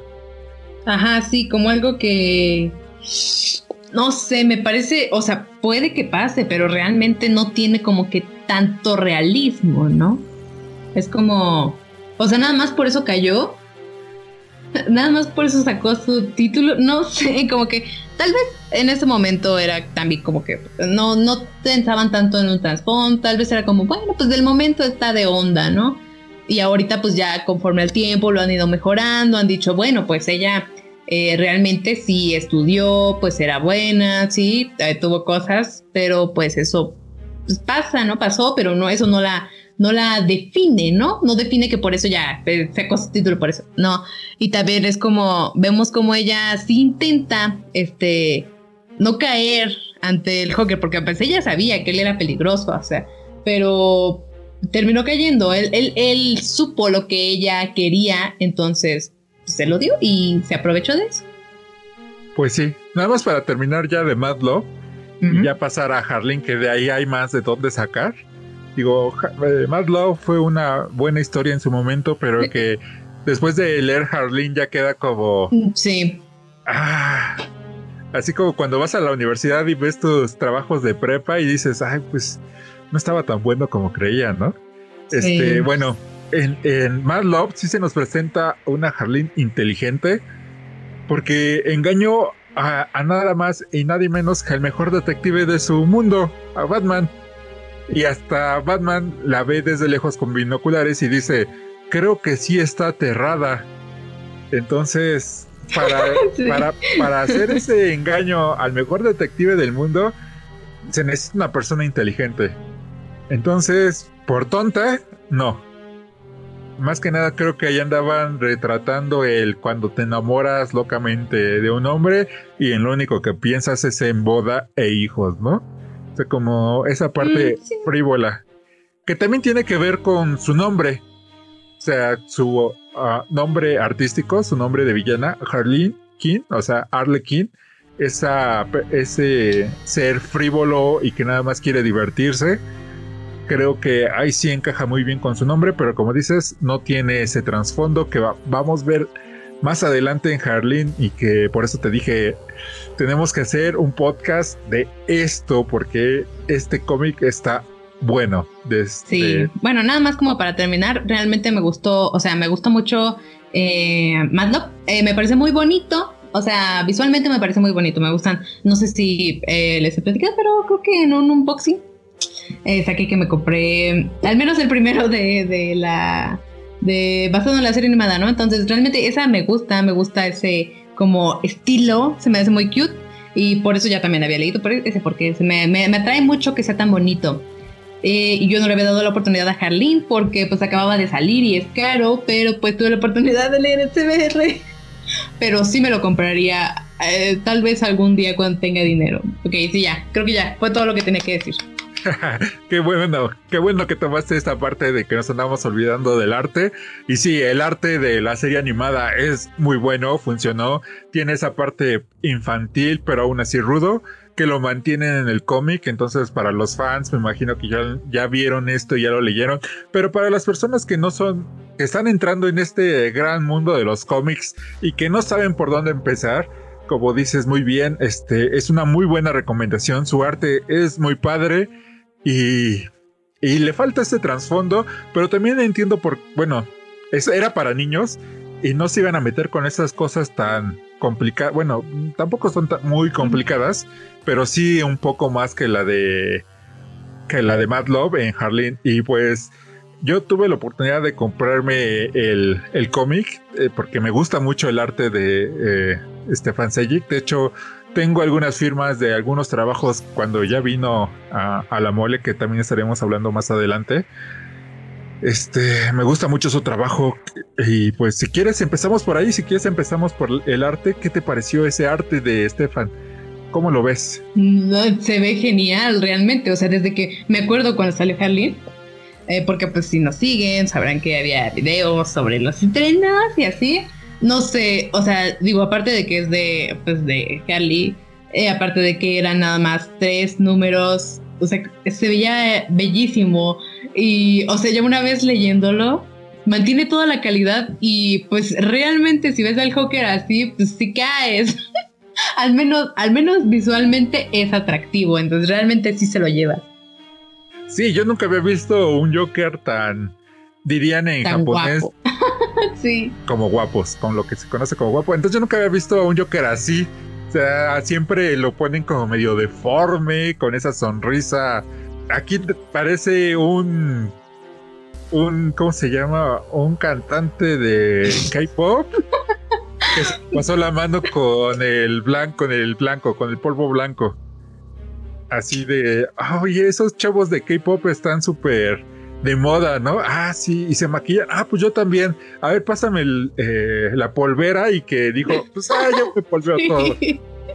No, sí, realmente sí, se ve muy bien el, el Joker, el guasón.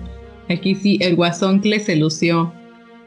Sí, y como dices, este, bueno, este arte de Stefan Sejic, eh, no sé en cuánto estará vendiendo esos originales, pero yo sí creo que están caros porque no solo el Joker, su Poison Ivy, este, creo que sale eh, hasta el, bueno, el, la, sí, sí, sí, sí, sale. Hasta tiene como que toda una pantalla, una imagen para ella sola el pin-up, o sea, es lo que, es lo que, a lo que voy, el pin-up de ella ah, sola, que nada más tiene una un globo de diálogo muy chiquito. O sea, para empezar, la mujer la dibuja espectacular. Y no quiero saber en cuánto está ese pin-up original. A estar carísimo. Y, no solamente es el único. O sea, Stefan Sejic, ah, no sé si lo hayan visto muchos hay este nuevo formato para Black, Black Level que es un poco más grande que el cómic original, más ancho.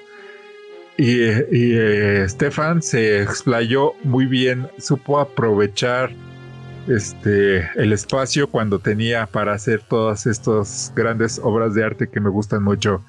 O sea, si no se ha notado que me gusta su arte, eh, no sé qué más decirlo, qué más decir para, para decir que me gusta su arte. Y entonces espero que lo vuelvan a traer para que también eh, tú y yo lo conozcas y lo conozcan eh, todos aquellos que estén entrando a este mundo del cómic. Que vale la pena. Y pues ya. realmente sí, está muy bello. Sigamos analizando el cómic. Y, y empecemos por el inicio. Tenemos a esta Harley. Empieza que está Ah, no interrogando, tenía una entrevista con un soldado que fue a la guerra en Medio Oriente y que él empieza contando la historia de, pues, nosotros teníamos este pacto de no matar ni hombres ni mujeres, pero mi mejor amigo cuando, cuando fuimos un día a un bar, una chica se le acercó y lo degolló y pues yo la tuve que matar y desde entonces yo ya no sabía en quién confiar, no sabía quién llevaba una bomba, quién me podía cuchillar por la espalda. Entonces, cuando tuve que ir al hospital a matar a todos esos ah, rebeldes, pues lo tuve que hacer. Entonces te, te, empieza a contar esa parte, ¿no? De cómo las personas en la guerra pierden empatía. Y luego eso lo hace en un simposio, lo, lo da a conocer en un, un simposio para que le den el dinero para hacer, una, para hacer investigaciones, porque lo que ella quiere, su principal razón como psiquiatra, o sea, si es una profesional, es curar o al menos adelantarse a cuando las personas están a punto de explotar, cuando están a punto de volverse esos eh, locos. Y entonces aquí nos muestra la primera parte de Harling, que es una mujer inteligente, pero que quiere hacer un cambio en el mundo. simplemente hablando de eso, de cómo se nos presenta, pues la verdad es que sí es como que muy diferente a lo que habíamos visto y me gusta, me gustó bastante, pero sigue contando. Y pues luego ya de ahí, este, Lucius Fox, para lo que no lo conozcan, lo fue, Dios, eh, fue Lucius Fox en las películas de, de Christopher Nolan. Este, él eh, dice, nosotros te damos el dinero, Industrias Wayne te va, a, te va a financiar, porque al fin y al cabo Batman no nada más como, bueno, Bruce Wayne no nada más combate el crimen como Batman, o al revés, tal vez Batman no solamente combate el crimen como Batman, sino también como Bruce Wayne. Y en estas obras de caridad, pero también de investigación para minimizar el crimen. Entonces, ahí empieza todo. Le dan el dinero y el primer lugar al que van es a Arkham. Bueno, después del simposio me había saltado esa parte. Ah, llega este va caminando ya regreso a casa como muchas personas y sí cuando está toda triste no de que no lo había logrado y su amiga le dijo que no sabía cómo tratarlos no exacto este pero pero yo también me quedo pensando o sea estás vives en Gotham quién se va a casa caminando Hay un loco. No, sí, realmente se nota mucho como que el cambio, ¿no? Cuando está en la cafetería con su amiga así bien fancy y todo, y de repente la calle. Sí, sí se nota todo eso. Y, de repente, una explosión. Llega, el primer encuentro con, con, el, guapo. con, el guapo. Con el Joker, exacto. Y, y le encañona, literalmente le encañona. Y ella ya cree que va a morir ahí. Dice, soy, es el Joker. Pero la deja vivir. Y ya veremos más adelante hipótesis de por qué la deja vivir, porque ya saben, el Joker miente aunque no creo que su hipótesis por algo que veremos más adelante. Pero llega Batman al rescate, porque en Gotham tiene que estar Batman, no como en Birds of Prey que nunca se ve a Batman, ¿no? Aquí está Batman. claro. Y, y, pues se empiezan a pelear. Y aquí es algo muy importante de la historia, porque ella eh, no quería empezar primero a gritar en la euforia, porque cuando llega Batman, o sea, al principio todo el mundo está huyendo, pero cuando ven que llega Batman y derrota a todos y nada más le queda el Joker, la gente entra en confianza y se acercan donde están peleando y empiezan a vitorear y empiezan a gritar con algo que está... Bueno, no es que esté de moda, pero que se presenta muchas veces esta indignación, esta furia eh, que nace de la impotencia, pero cuando ya está Batman ya no sienten impotentes y pues quiere que golpeen al Joker. Y ella no quiere hacerlo, pero cuando la masa grita, algo, algo eh, dentro de ti, algo dentro de uno, no, todo el mundo lo ha de, que ha ido a un concierto, que ha estado en una marcha, lo sabe, se apodera de ti y empiezas a gritar. Y es lo que pasa con esta Harley, que ve esa brutalidad en primera persona. Y al otro día se tiene que presentar a trabajar en, en, en, Arkham y al primer preso que ve es al Joker entrando. Sí, pero igual vemos como ella desde ese momento comienza a soñar con el, el Joker. Justamente él dice, ¿no? Que le dicen, ¿por qué lo dejaste viva? Pues porque algo en sus ojos me dijo que iba a soñar conmigo, algo así dice, ¿no? Pues realmente pues sí la, la traumó, ¿no? Porque pues ella, se pone a pensar, ¿por qué me dejó viva? O cosas así, ¿no?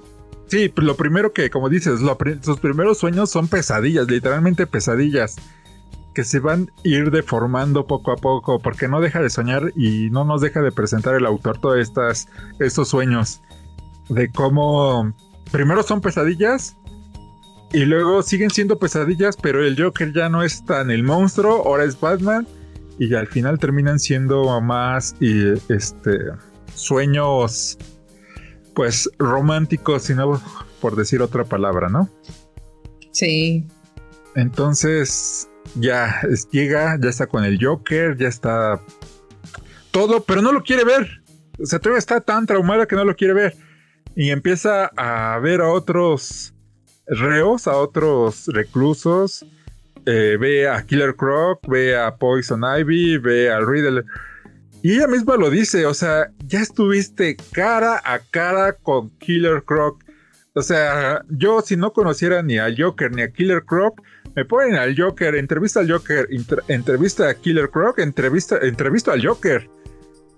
Sí. y ella lo sabe, y entonces ella se lo pregunta, ¿por qué me da tanto miedo esta persona? Pues ¿por qué? Porque te encañonó, ¿no? Y pues de repente comienza, ajá, sí, tú lo estás contando para que me recuerdes las cosas. Pero, pues ya no tiene de otra. Tiene que ir a entrevistar al Joker. Ya nada más queda él. Pero antes de eso se prepara, porque como hemos visto, es una muy buena psiquiatra. Y no nada más se va a meter, vio videos, eh, leyó libros de otros psiquiatras que trataron de ver qué le pasaba al Joker. Y se dio cuenta de algo muy importante que se ha explorado en muchos cómics y que por eso muchos creemos que la película del Joker solamente es una fantasía que contó el Joker. Cuéntanos, Gigi, ¿por qué creemos esta? ¿Qué, ¿Qué es lo que hace el Joker tan inestable? Bueno, que no creamos nada de lo que dice. Probablemente que siempre cambia su, su historia de origen, ¿no? Exacto. ¿Alguna que recuerdes? ¿Alguna que te haya llamado la atención?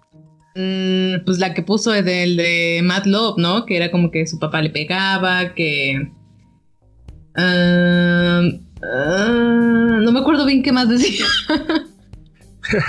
sí, exacto. Empieza a contar muchas historias, como que este su papá ah, era un cambia el nombre varias veces también, ¿no? Sí, también. Como que su papá era muy serio y que que pues, solamente en el circo, ¿no? Ajá, Ahí se rió y entonces él quería hacer reír a su padre y se puso sus pantalones de fin de semana, que recordemos que los pantalones de domingo, no solamente en Estados Unidos, pero en muchas partes del mundo que son eh, que el domingo es cuando van a servicio, pues se pone uno la mejor ropa, ¿no? Entonces eran sus mejores pantalones y los rompió y en lugar de una sonrisa lo que se ganó el Joker fue una golpiza. Sí. Entonces, esa es una de sus tantas historias, pero empieza a contar. Y como dices, mientras en Love esta Harley cae en su primera historia, aquí dice, este, no voy a caer, yo sé que tú mientes. Y él dice, le quitas todo el chiste a la mentira, porque la verdad, pues es eso, solamente es verdad, es insípida. Y una buena historia es lo que nos hace reír, entonces le quitas todo el chiste. Y, y, hay una parte en un video donde ve que el Joker dice que todos somos monstruos, que nada más nos ponemos una máscara de cordialidad. Y, y le pregunta, a ver, platícame de eso y ya le empieza a echar un, un choro de qué, de por qué las personas somos este monstruos. ¿Qué Porque opinas todos estamos locos, ¿no? Ajá. Ajá. qué opinas? Pues yo creo que eh, como tal, tal como se dice en el libro de Demian, Eh, todos tenemos como que una persona y una sombra, ¿no? Lo que le mostramos a la gente y lo que nos guardamos para nosotros mismos. Entonces creo que eso es algo que podría tener que ver porque pues sí, o sea, al final hay cosas que no quieres que ciertas personas vean, ¿no? Te comportas diferente con tu familia, te comportas diferente con tus amigos, sigues siendo la misma persona, pero te comportas, te conformas diferente, hay cosas que guardas para ti. Eh, y yo creo que no, no sé, la verdad. Es, yo, yo siento que, que si hay cierto momento puede que sí enloquezcas, ¿no? O sea, no es como que se pueda perder esa, esa opción, ¿no? Así de que si te pasa algo muy feo vas a quedar bien. No. Eh, pero como tal que todos seamos monstruos y todos queramos como que matar, no estoy segura. ¿Tú qué crees? no, yo no creo que para nada que todos seamos monstruos y que todos que queramos matar. Lo que sí creo, como dices, en un momento de mucho estrés uno nunca sabe lo que puede hacer. Pero no es como que todo el tiempo estés pensando en ah, ello. Eso sí, eso sí. Entonces, o sea, que todo el mundo en potencia es un posible asesino. Sí, puede ser. Puede ser, puede haber muchas personas que ya pasaron por encima de eso, también creo que ya les puedes hacer lo que sea y ellos simplemente nunca van a perder su moral, como en el caso de Batman. Este también creo que hay muchas personas así y, y no tiene nada, mucho que ver con con eh, tu personalidad, sino con yo, bueno, es lo que yo creo, educación y convicciones. Entonces, porque una parte, de hecho, esta Harley va a buscar a Batman para preguntarle que por qué no los mata. Si son unos monstruos, ¿por qué no los mata? Si los matara, pues ya no, ya no se podrían escapar y ya no habrían más muertes. Y este Batman dice, una porque no quiero perderlos y, la otra, y más importante, porque no quiero perderme. Ajá, eso es muy cierto, sí. Yo creo que sí, probablemente en un momento de mucho estrés tú puedas tener la decisión, pero al final va a ser tu decisión si haces algo muy loco o si no. Entonces ya podrías como tal perder la cordura o... Pero, pero pues sí, como dice Batman, te pierdes a ti mismo. Exacto. Entonces creo que ahí... Porque en esta historia Batman sale muy poco, pero en esos pocos momentos que sale son importantes. Es para decir algo que, que, que resuena en la historia. En la primera es esa parte que ya conté de cuando está peleando casi como en un circo romano, mientras la multitud enloquece. Y en esta cuando Batman, cuando le hace la pregunta y le dice, sí, hasta el Joker puede este, curarse. Muchos lo han intentado, nadie lo ha logrado, si hay una posibilidad, pero no nada más es por eso, no lo hago nada más por el Joker, sino también lo hago por mí. O sea, yo no, yo no me quiero perder, yo no quiero dejar de ser esta persona que no mata. Porque yo sé el dolor cuando que es perder a alguien. O... Entonces, por ahí bien jugado Stephen, o sea, muy buen diálogo por esa parte y muy buen trasfondo. Empieza como la doctora para terminar como Harley y, y lo que hay en medio. Y ella, como buena doctora que es, sabe que no tiene que confiar en el Joker. Pero empiezan a ver cosas del Joker que le empiezan a hacer dudar. ¿Recuerdes cuáles son? Eh, momentos que la hacen dudar. Pues mm, creo que el momento más crítico, que es cuando ella así como que ya se pierde, es cuando él le dice lo que ella quería oír, ¿no? Justamente las palabras que ella ya había escuchado, que era lo de perder la empatía que es lo que ella quería, lo que ella siente que puede lograr, es cuando ella dice, no sé, yo creo que ella comienza a pensar, la verdad no sé, no sé cuáles son. bueno, el primero que yo vi es cuando le pregunta, ¿por qué no me mataste? Hay dos respuestas. La primera es, porque no tenía balas, ¿no? Le, responde eso. Mm, mm, Sabemos que tenía, porque dispara, le dispara a Batman. O sea, nosotros sabemos cuál es la real. La real era porque quería que tuviera pesadillas y que estuviera pensando en él y que se volviera loca siempre con estas pesadillas y que no pudiera dormir. Esa es la respuesta real. O sea, él, él la dijo a su subordinado. Pero ella le dice una. Le dice porque quería ver. Quería ver tu sonrisa. Oh. Oh, pero es que obviamente sí. Ah, no. Vemos cómo comienza a caer la tal Harley. No. No, me encanta este cómic. Es de mis nuevos favoritos. No, es muy bueno realmente. Es que quién no caería si Ajá, es lo que te... así te. Ah, no. Es que, es que no siquiera quién no caería. ¿Quién no ha caído? ¿Cuántas chicas no han caído? claro. Solamente porque alguien les habló bonito. Y no, y no estamos hablando de, chicas que, como muchos dicen, ah, pues ese con Alep. O sea, no. Y, con Alep, porque para empezar con Alep nos ha demostrado que, que tiene muy buenos estudiantes, con muchos estudiantes que han ido a ganar concursos de tecnología al extranjero. Pero saben a lo que me refiero con, con esto que, que, lo dicen muchas las personas. Porque no, o sea, una mujer con profesión, maestría, doctorado. Es así como, aparte, más que es psiquiatra, es como, sabe que él es manipulador. Pero pues si ya la dejó viva. Ajá, ¿por qué? Claro ¿Por qué no? Por su sonrisa. Sí. ¿No? O sea, se le empezó a meter ahí en la cabeza. O O sea, es que desde el primer momento, desde que no le disparó. Ajá, ahí se le metió, pero se le metió como, pesadilla. Ajá. Y ya después ya comienza a ser más. Ah, no sé, sí sabía bien cómo manipularla. Sí, es, es un manipulador. Y, y, esta historia va de eso, de un manipulador y de alguien que cae en sus garras. De hecho, hay una imagen que lo dice todo de Stefan Sejic que pone a, al Joker como un lobo feroz y a, y a Harlin como caperucita. Y no, y no es por decir, es que todas las mujeres son víctimas y todos los hombres son unos lobos feroces que nada más quieren manipular a las mujeres. No, es, hay hombres así, ten cuidado. Sí. O sea, tú ten cuidado, porque sí hay hombres así. Hay hombres que van a llegar y te van a decir, te bajo la luna, las estrellas, el sol, mira mi carro, este... Es, como justamente de lo que hemos hablado, ¿no? Como que siempre, o sea, cuando quieren algo contigo te van a mostrar justo lo que quieres, lo que tú quieres ver, ¿no? Que sean atentos, todo eso, ¿no? Justamente lo que le dice, ¿no? Así como, es que tu sonrisa, ¿no? Y, pues así comienza, pero pues eso lo están haciendo porque quieren contigo, ¿no? Ajá, en, el caso de las personas, bueno, de, de a pie, es porque pues quieren algo, ¿no? Que que es muy físico, por así decirlo.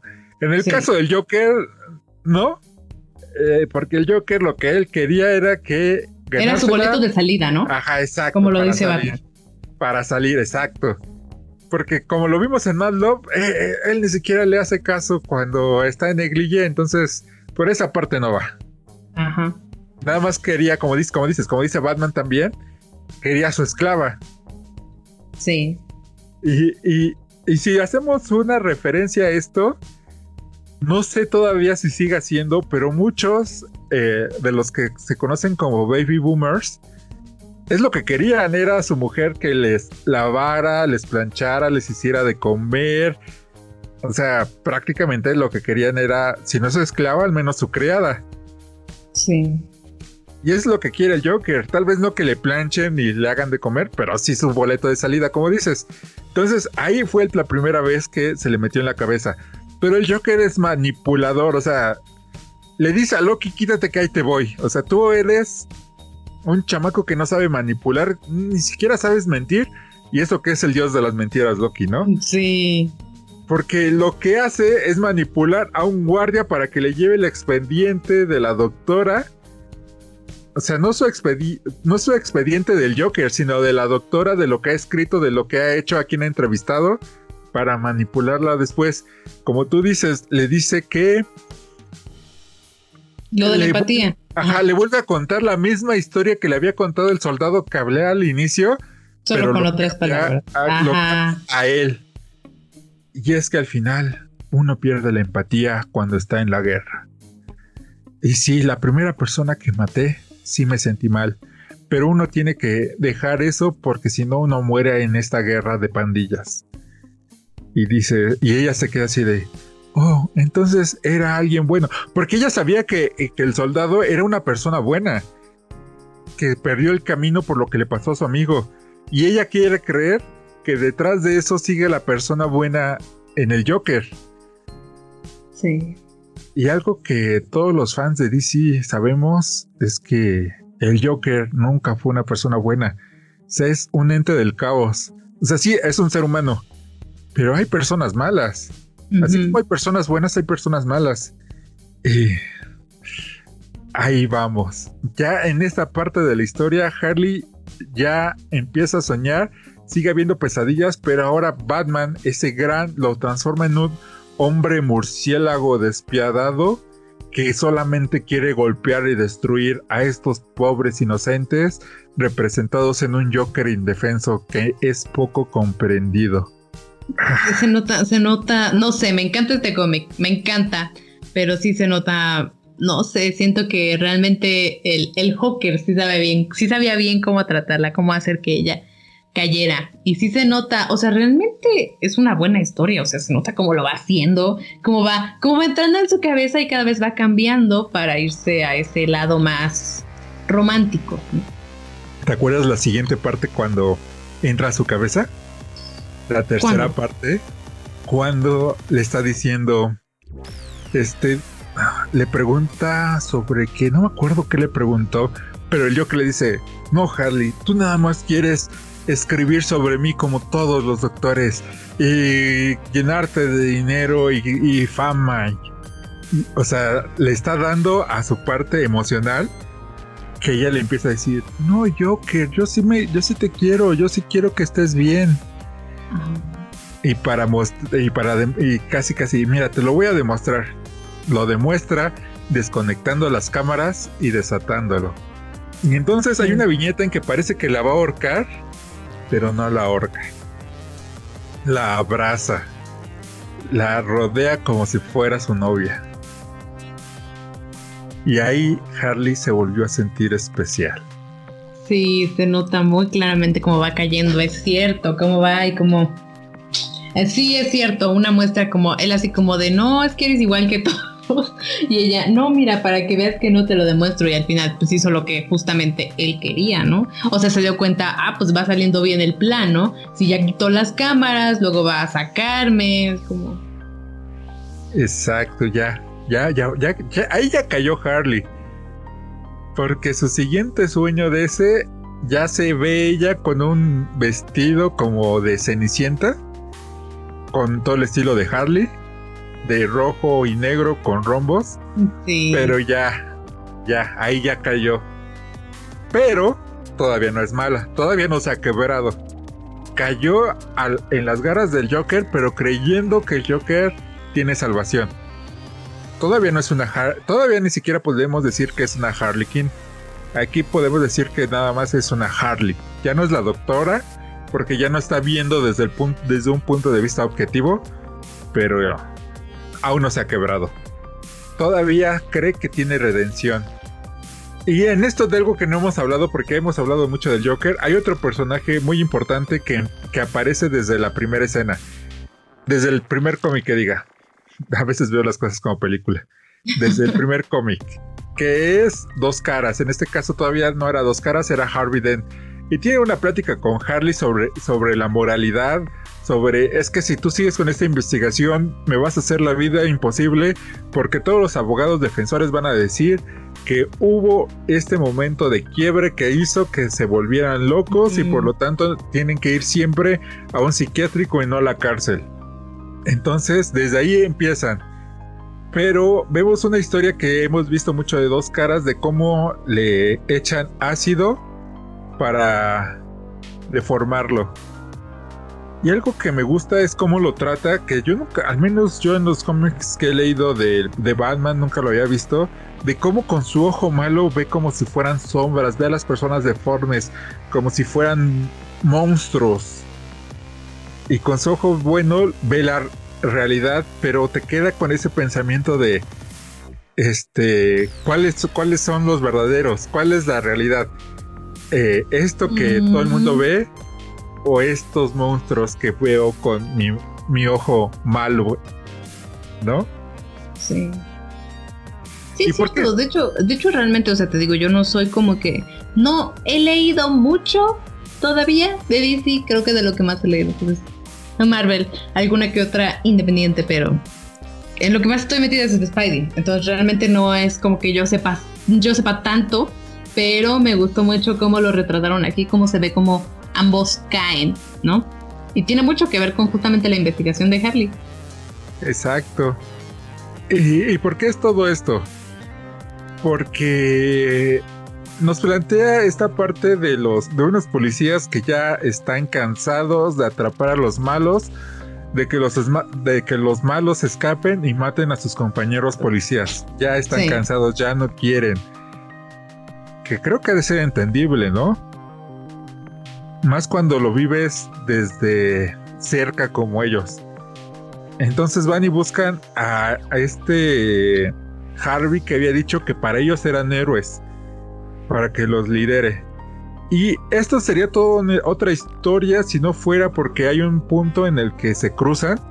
Van a sacar a todos los eh, convictos, a todos los, no sé si, locos de Arkham por una razón, porque dice, si hacemos que Gotham entre realmente en caos, lo que se llama caos, pues a los políticos no les va a quedar de otra que implementar la pena de muerte. O sea, no lo hace porque quiera rescatarlos, sino lo hace para que realmente entre en el caos. Y aquí, en, este caos que se inicia en Arkham, llega Harley, Harley todavía, y quiere rescatar al Joker. Y, pues ya nos saltamos algunas cosas, nos saltamos a ese, esa viñeta hermosa de Poison Ivy. Y vamos a lo interesante, a lo que estamos analizando. ah, porque para todo esto Harley había hecho eh, una amistad ahí, el guardia de seguridad. Pero el guardia de seguridad, como los otros policías, también ya está cansado de que cada vez se escapen y maten a sus amigos y quiere matar al Joker. Pero antes de eso, Harley lo encuentra y le dice, entrégate, este, les voy, les voy a decir que me salvaste, te van a quitar años de condena. O sea, todavía ella creía en la bondad del Joker, pero ¿hubiera funcionado? No, no hubiera funcionado porque el Joker... Solo era un manipulador. Ajá, él no es una persona buena. Y cuando... No, y aunque sea, o sea, yo creo que a pesar de que ella le hubiera dicho él, él no hubiera accedido, o tal vez si hubiera accedido le hubiera dicho, no, es que tienes que sacarme o algo así, ¿no? Sí, exacto. Ah, no, de hecho sí se lo dice, le dice, ¿tú crees que esos policías van a querer ayudarme? Son los mismos policías que dejaron salir a todos estos monstruos. O sea, la sigue manipulando. Y esta manipulación fue tan fuerte que cuando Harley tiene que decidir entre la vida del Joker o la del guardia de seguridad, que siempre fue muy amable con ella, escoge el Joker. Pero es que también para ese entonces ella ya había comenzado a pensar, ¿por qué me dejó viva? Es por mi sonrisa, es porque soy atractiva, comenzó a vestirse mejor, comenzó a hacer cosas, bueno, a maquillarse, comenzó a, a pesar de que pues está en Arkham, comenzó a hacer todo eso, iba sonriendo, iba más feliz, estaba ya con él, o sea, tenía como, eh, eh, como que consultas privadas con él, o sea, ella ya estaba cada vez más perdida y pues ya iba a caer en cualquier cosa que le dijera.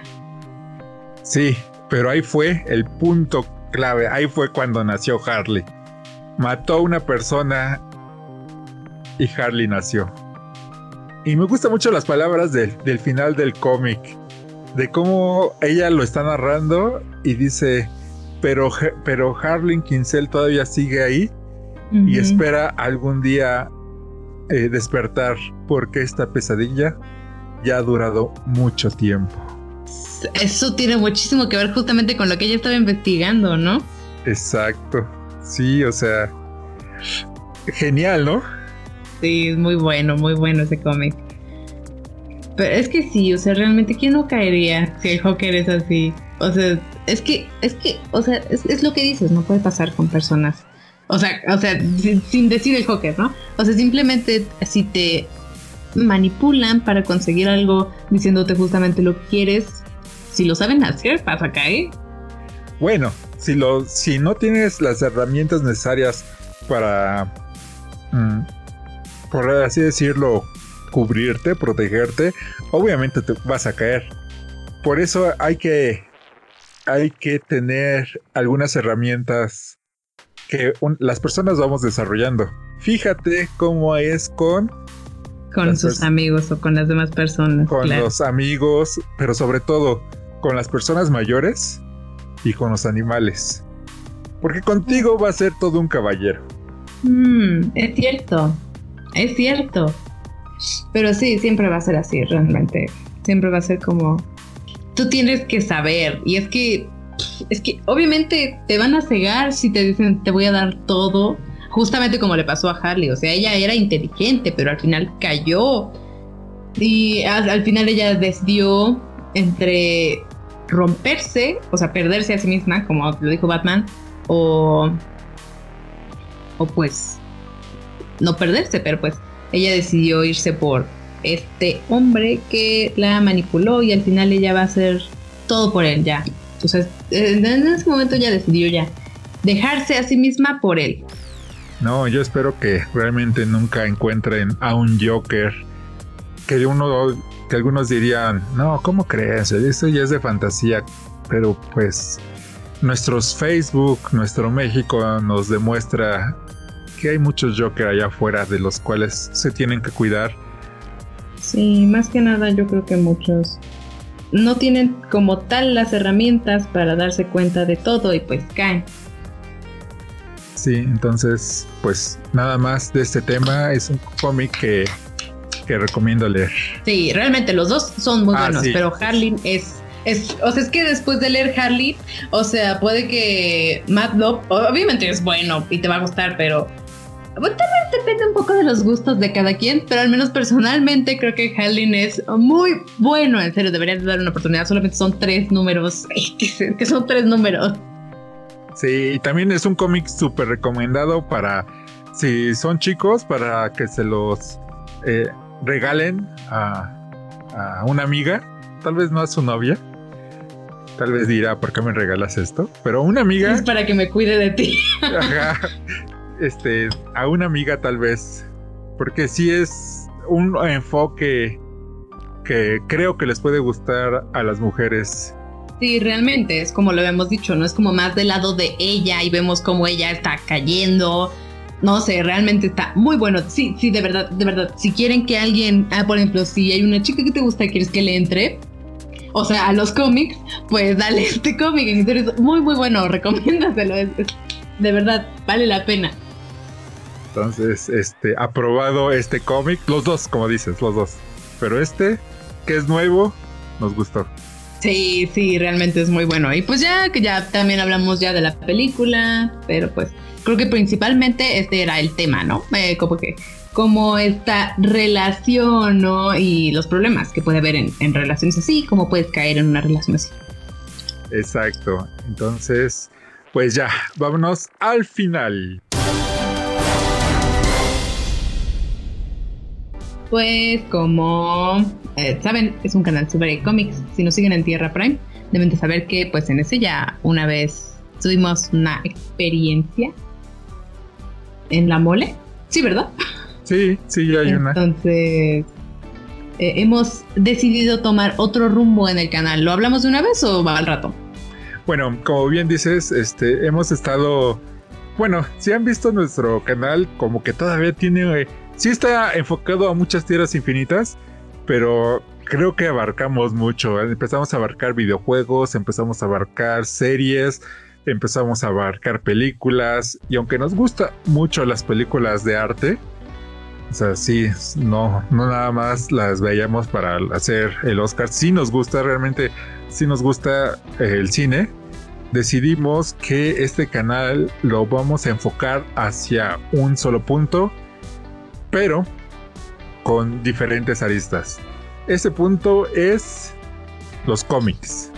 Claro que sí, realmente creo que es más que nada lo que debemos, deberíamos de estar encaminados porque pues también, o sea, subimos de Chile, mole, pozole, pues ¿qué, qué, qué gente va a quedarse, qué gente va a irse, ¿no? Como si han visto en el otro canal, en el de Tierra Prime, pues realmente, o sea, me, me gusta pues cosas cosas que tal vez a muchos a los que les gustan los cómics no les va a gustar eso. Entonces, si comenzamos a subir aquí, pues muchos van a decir, no, yo no me suscribí por esto, goodbye. Pero a lo mejor se quedan para ver otros videos, pero pues al final se fueron. Está extraño. Entonces, decidimos mejor dar un enfoque para cierto tipo de público, que pues ya si les gusta todo, pues nos pueden ir a ver en otro canal y ya. O sea, no vamos a dejar de hacer cosas, solamente vamos a acomodarnos, ¿no? Organizarnos mejor. Entonces, pues vamos a querer decidir en Tierra 1 por cómics, como ya dijo Jason, vamos a irnos por este lado y obviamente van a traer todas las cosas que tengan que ver con cómics, o sea, por ejemplo, Ricky Martin tiene un cómic, o sea, Ricky Morty, no Ricky Martin. Y pues, por ejemplo, Star Wars también tiene realmente nos vamos a ir por muchas cosas, pero hay otras que no están como que tan dentro de este ámbito, entonces se van a ir a otro canal. Exacto, como bien dices, la regla es, tiene cómic, está aquí. Y no importa si es cómic de Marvel, si es cómic de DC, si es cómic gringo, porque también vamos a abarcar cosas como cómic europeo, como la de Snowpiercer, que es una película basada en un cómic europeo. Y, y, también, este, de vez en cuando, muy de vez en cuando, estaremos tocando también el cómic asiático, principalmente lo que se conoce como manga, pero solamente desde ese punto de vista. Pero eh, eso sí, en nuestro podcast seguiremos dando noticias de las cosas que nos interesan a nosotros como geeks, que muy probablemente les esté interesando también a ustedes, porque tiene que ver, o sea, no nada más si te gustan los cómics, no vas a ver películas, o no vas a ver, o no juegas videojuegos, o no les manga. O sea, por lo regular, a la gente que, al menos mis amigos, al menos la gente con la que me llevo, tiene un amplio panorama de las cosas geek. No nada más se queda con una. Entonces vamos a ir por ahí.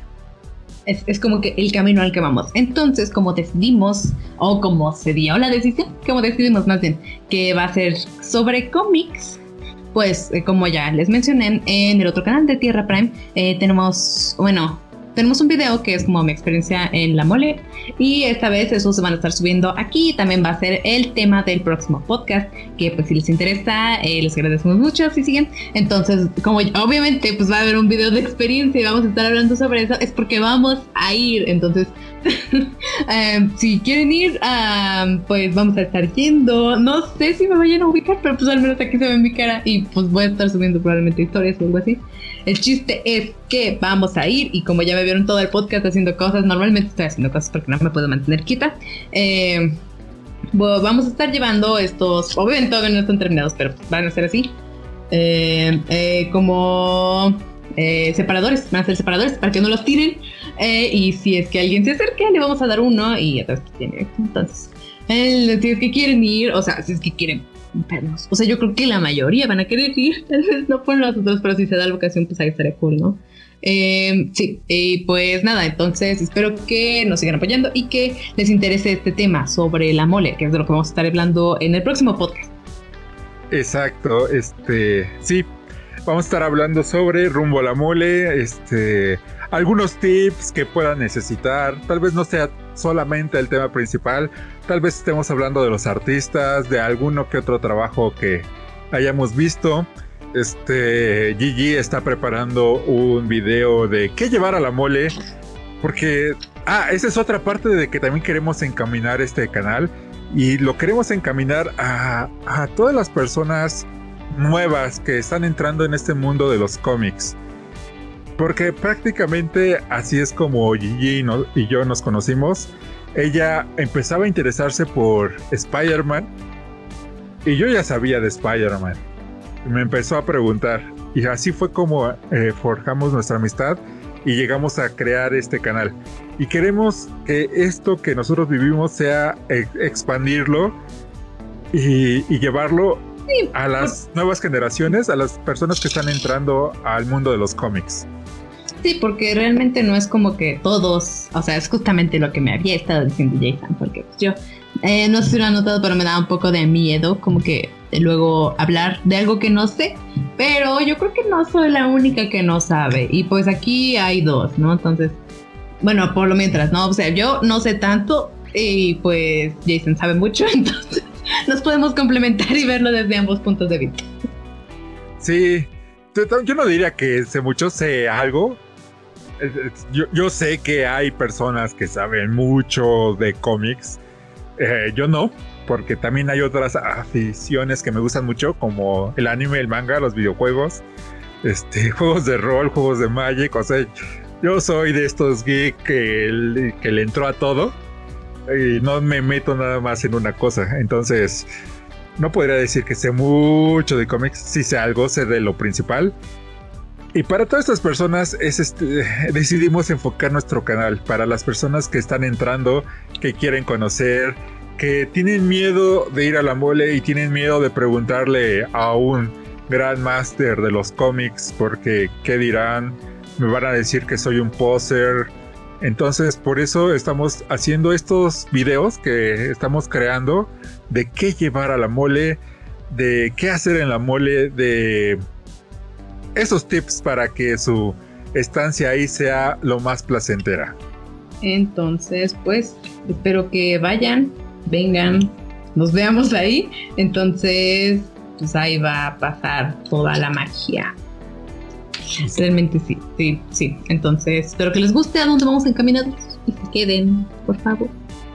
Esperemos que les guste, como dices, y como dices también, es, ah, es que hay tantas cosas que nos gustan que por nosotros estaríamos abriendo canales de Asia, en este nada más vamos a hablar de Asia, de ciencia, de, o sea, de tantas cosas, pero pues no hay tiempo. Sí, ya será un, un proyecto futuro, tal vez. y que esperemos que nos ayuden apoyándonos, compartiendo nuestros videos, compartiendo, de, comentando. Nos gustaría que nos comentaran. Todavía no se han animado muchos a comentar. En serio que nos gustaría para tener esa interacción con ustedes. Que nos hagan preguntas. Entonces, esto es todo por hoy. Yo soy G. Yo soy Jay San. Y esto es... Tierra 1.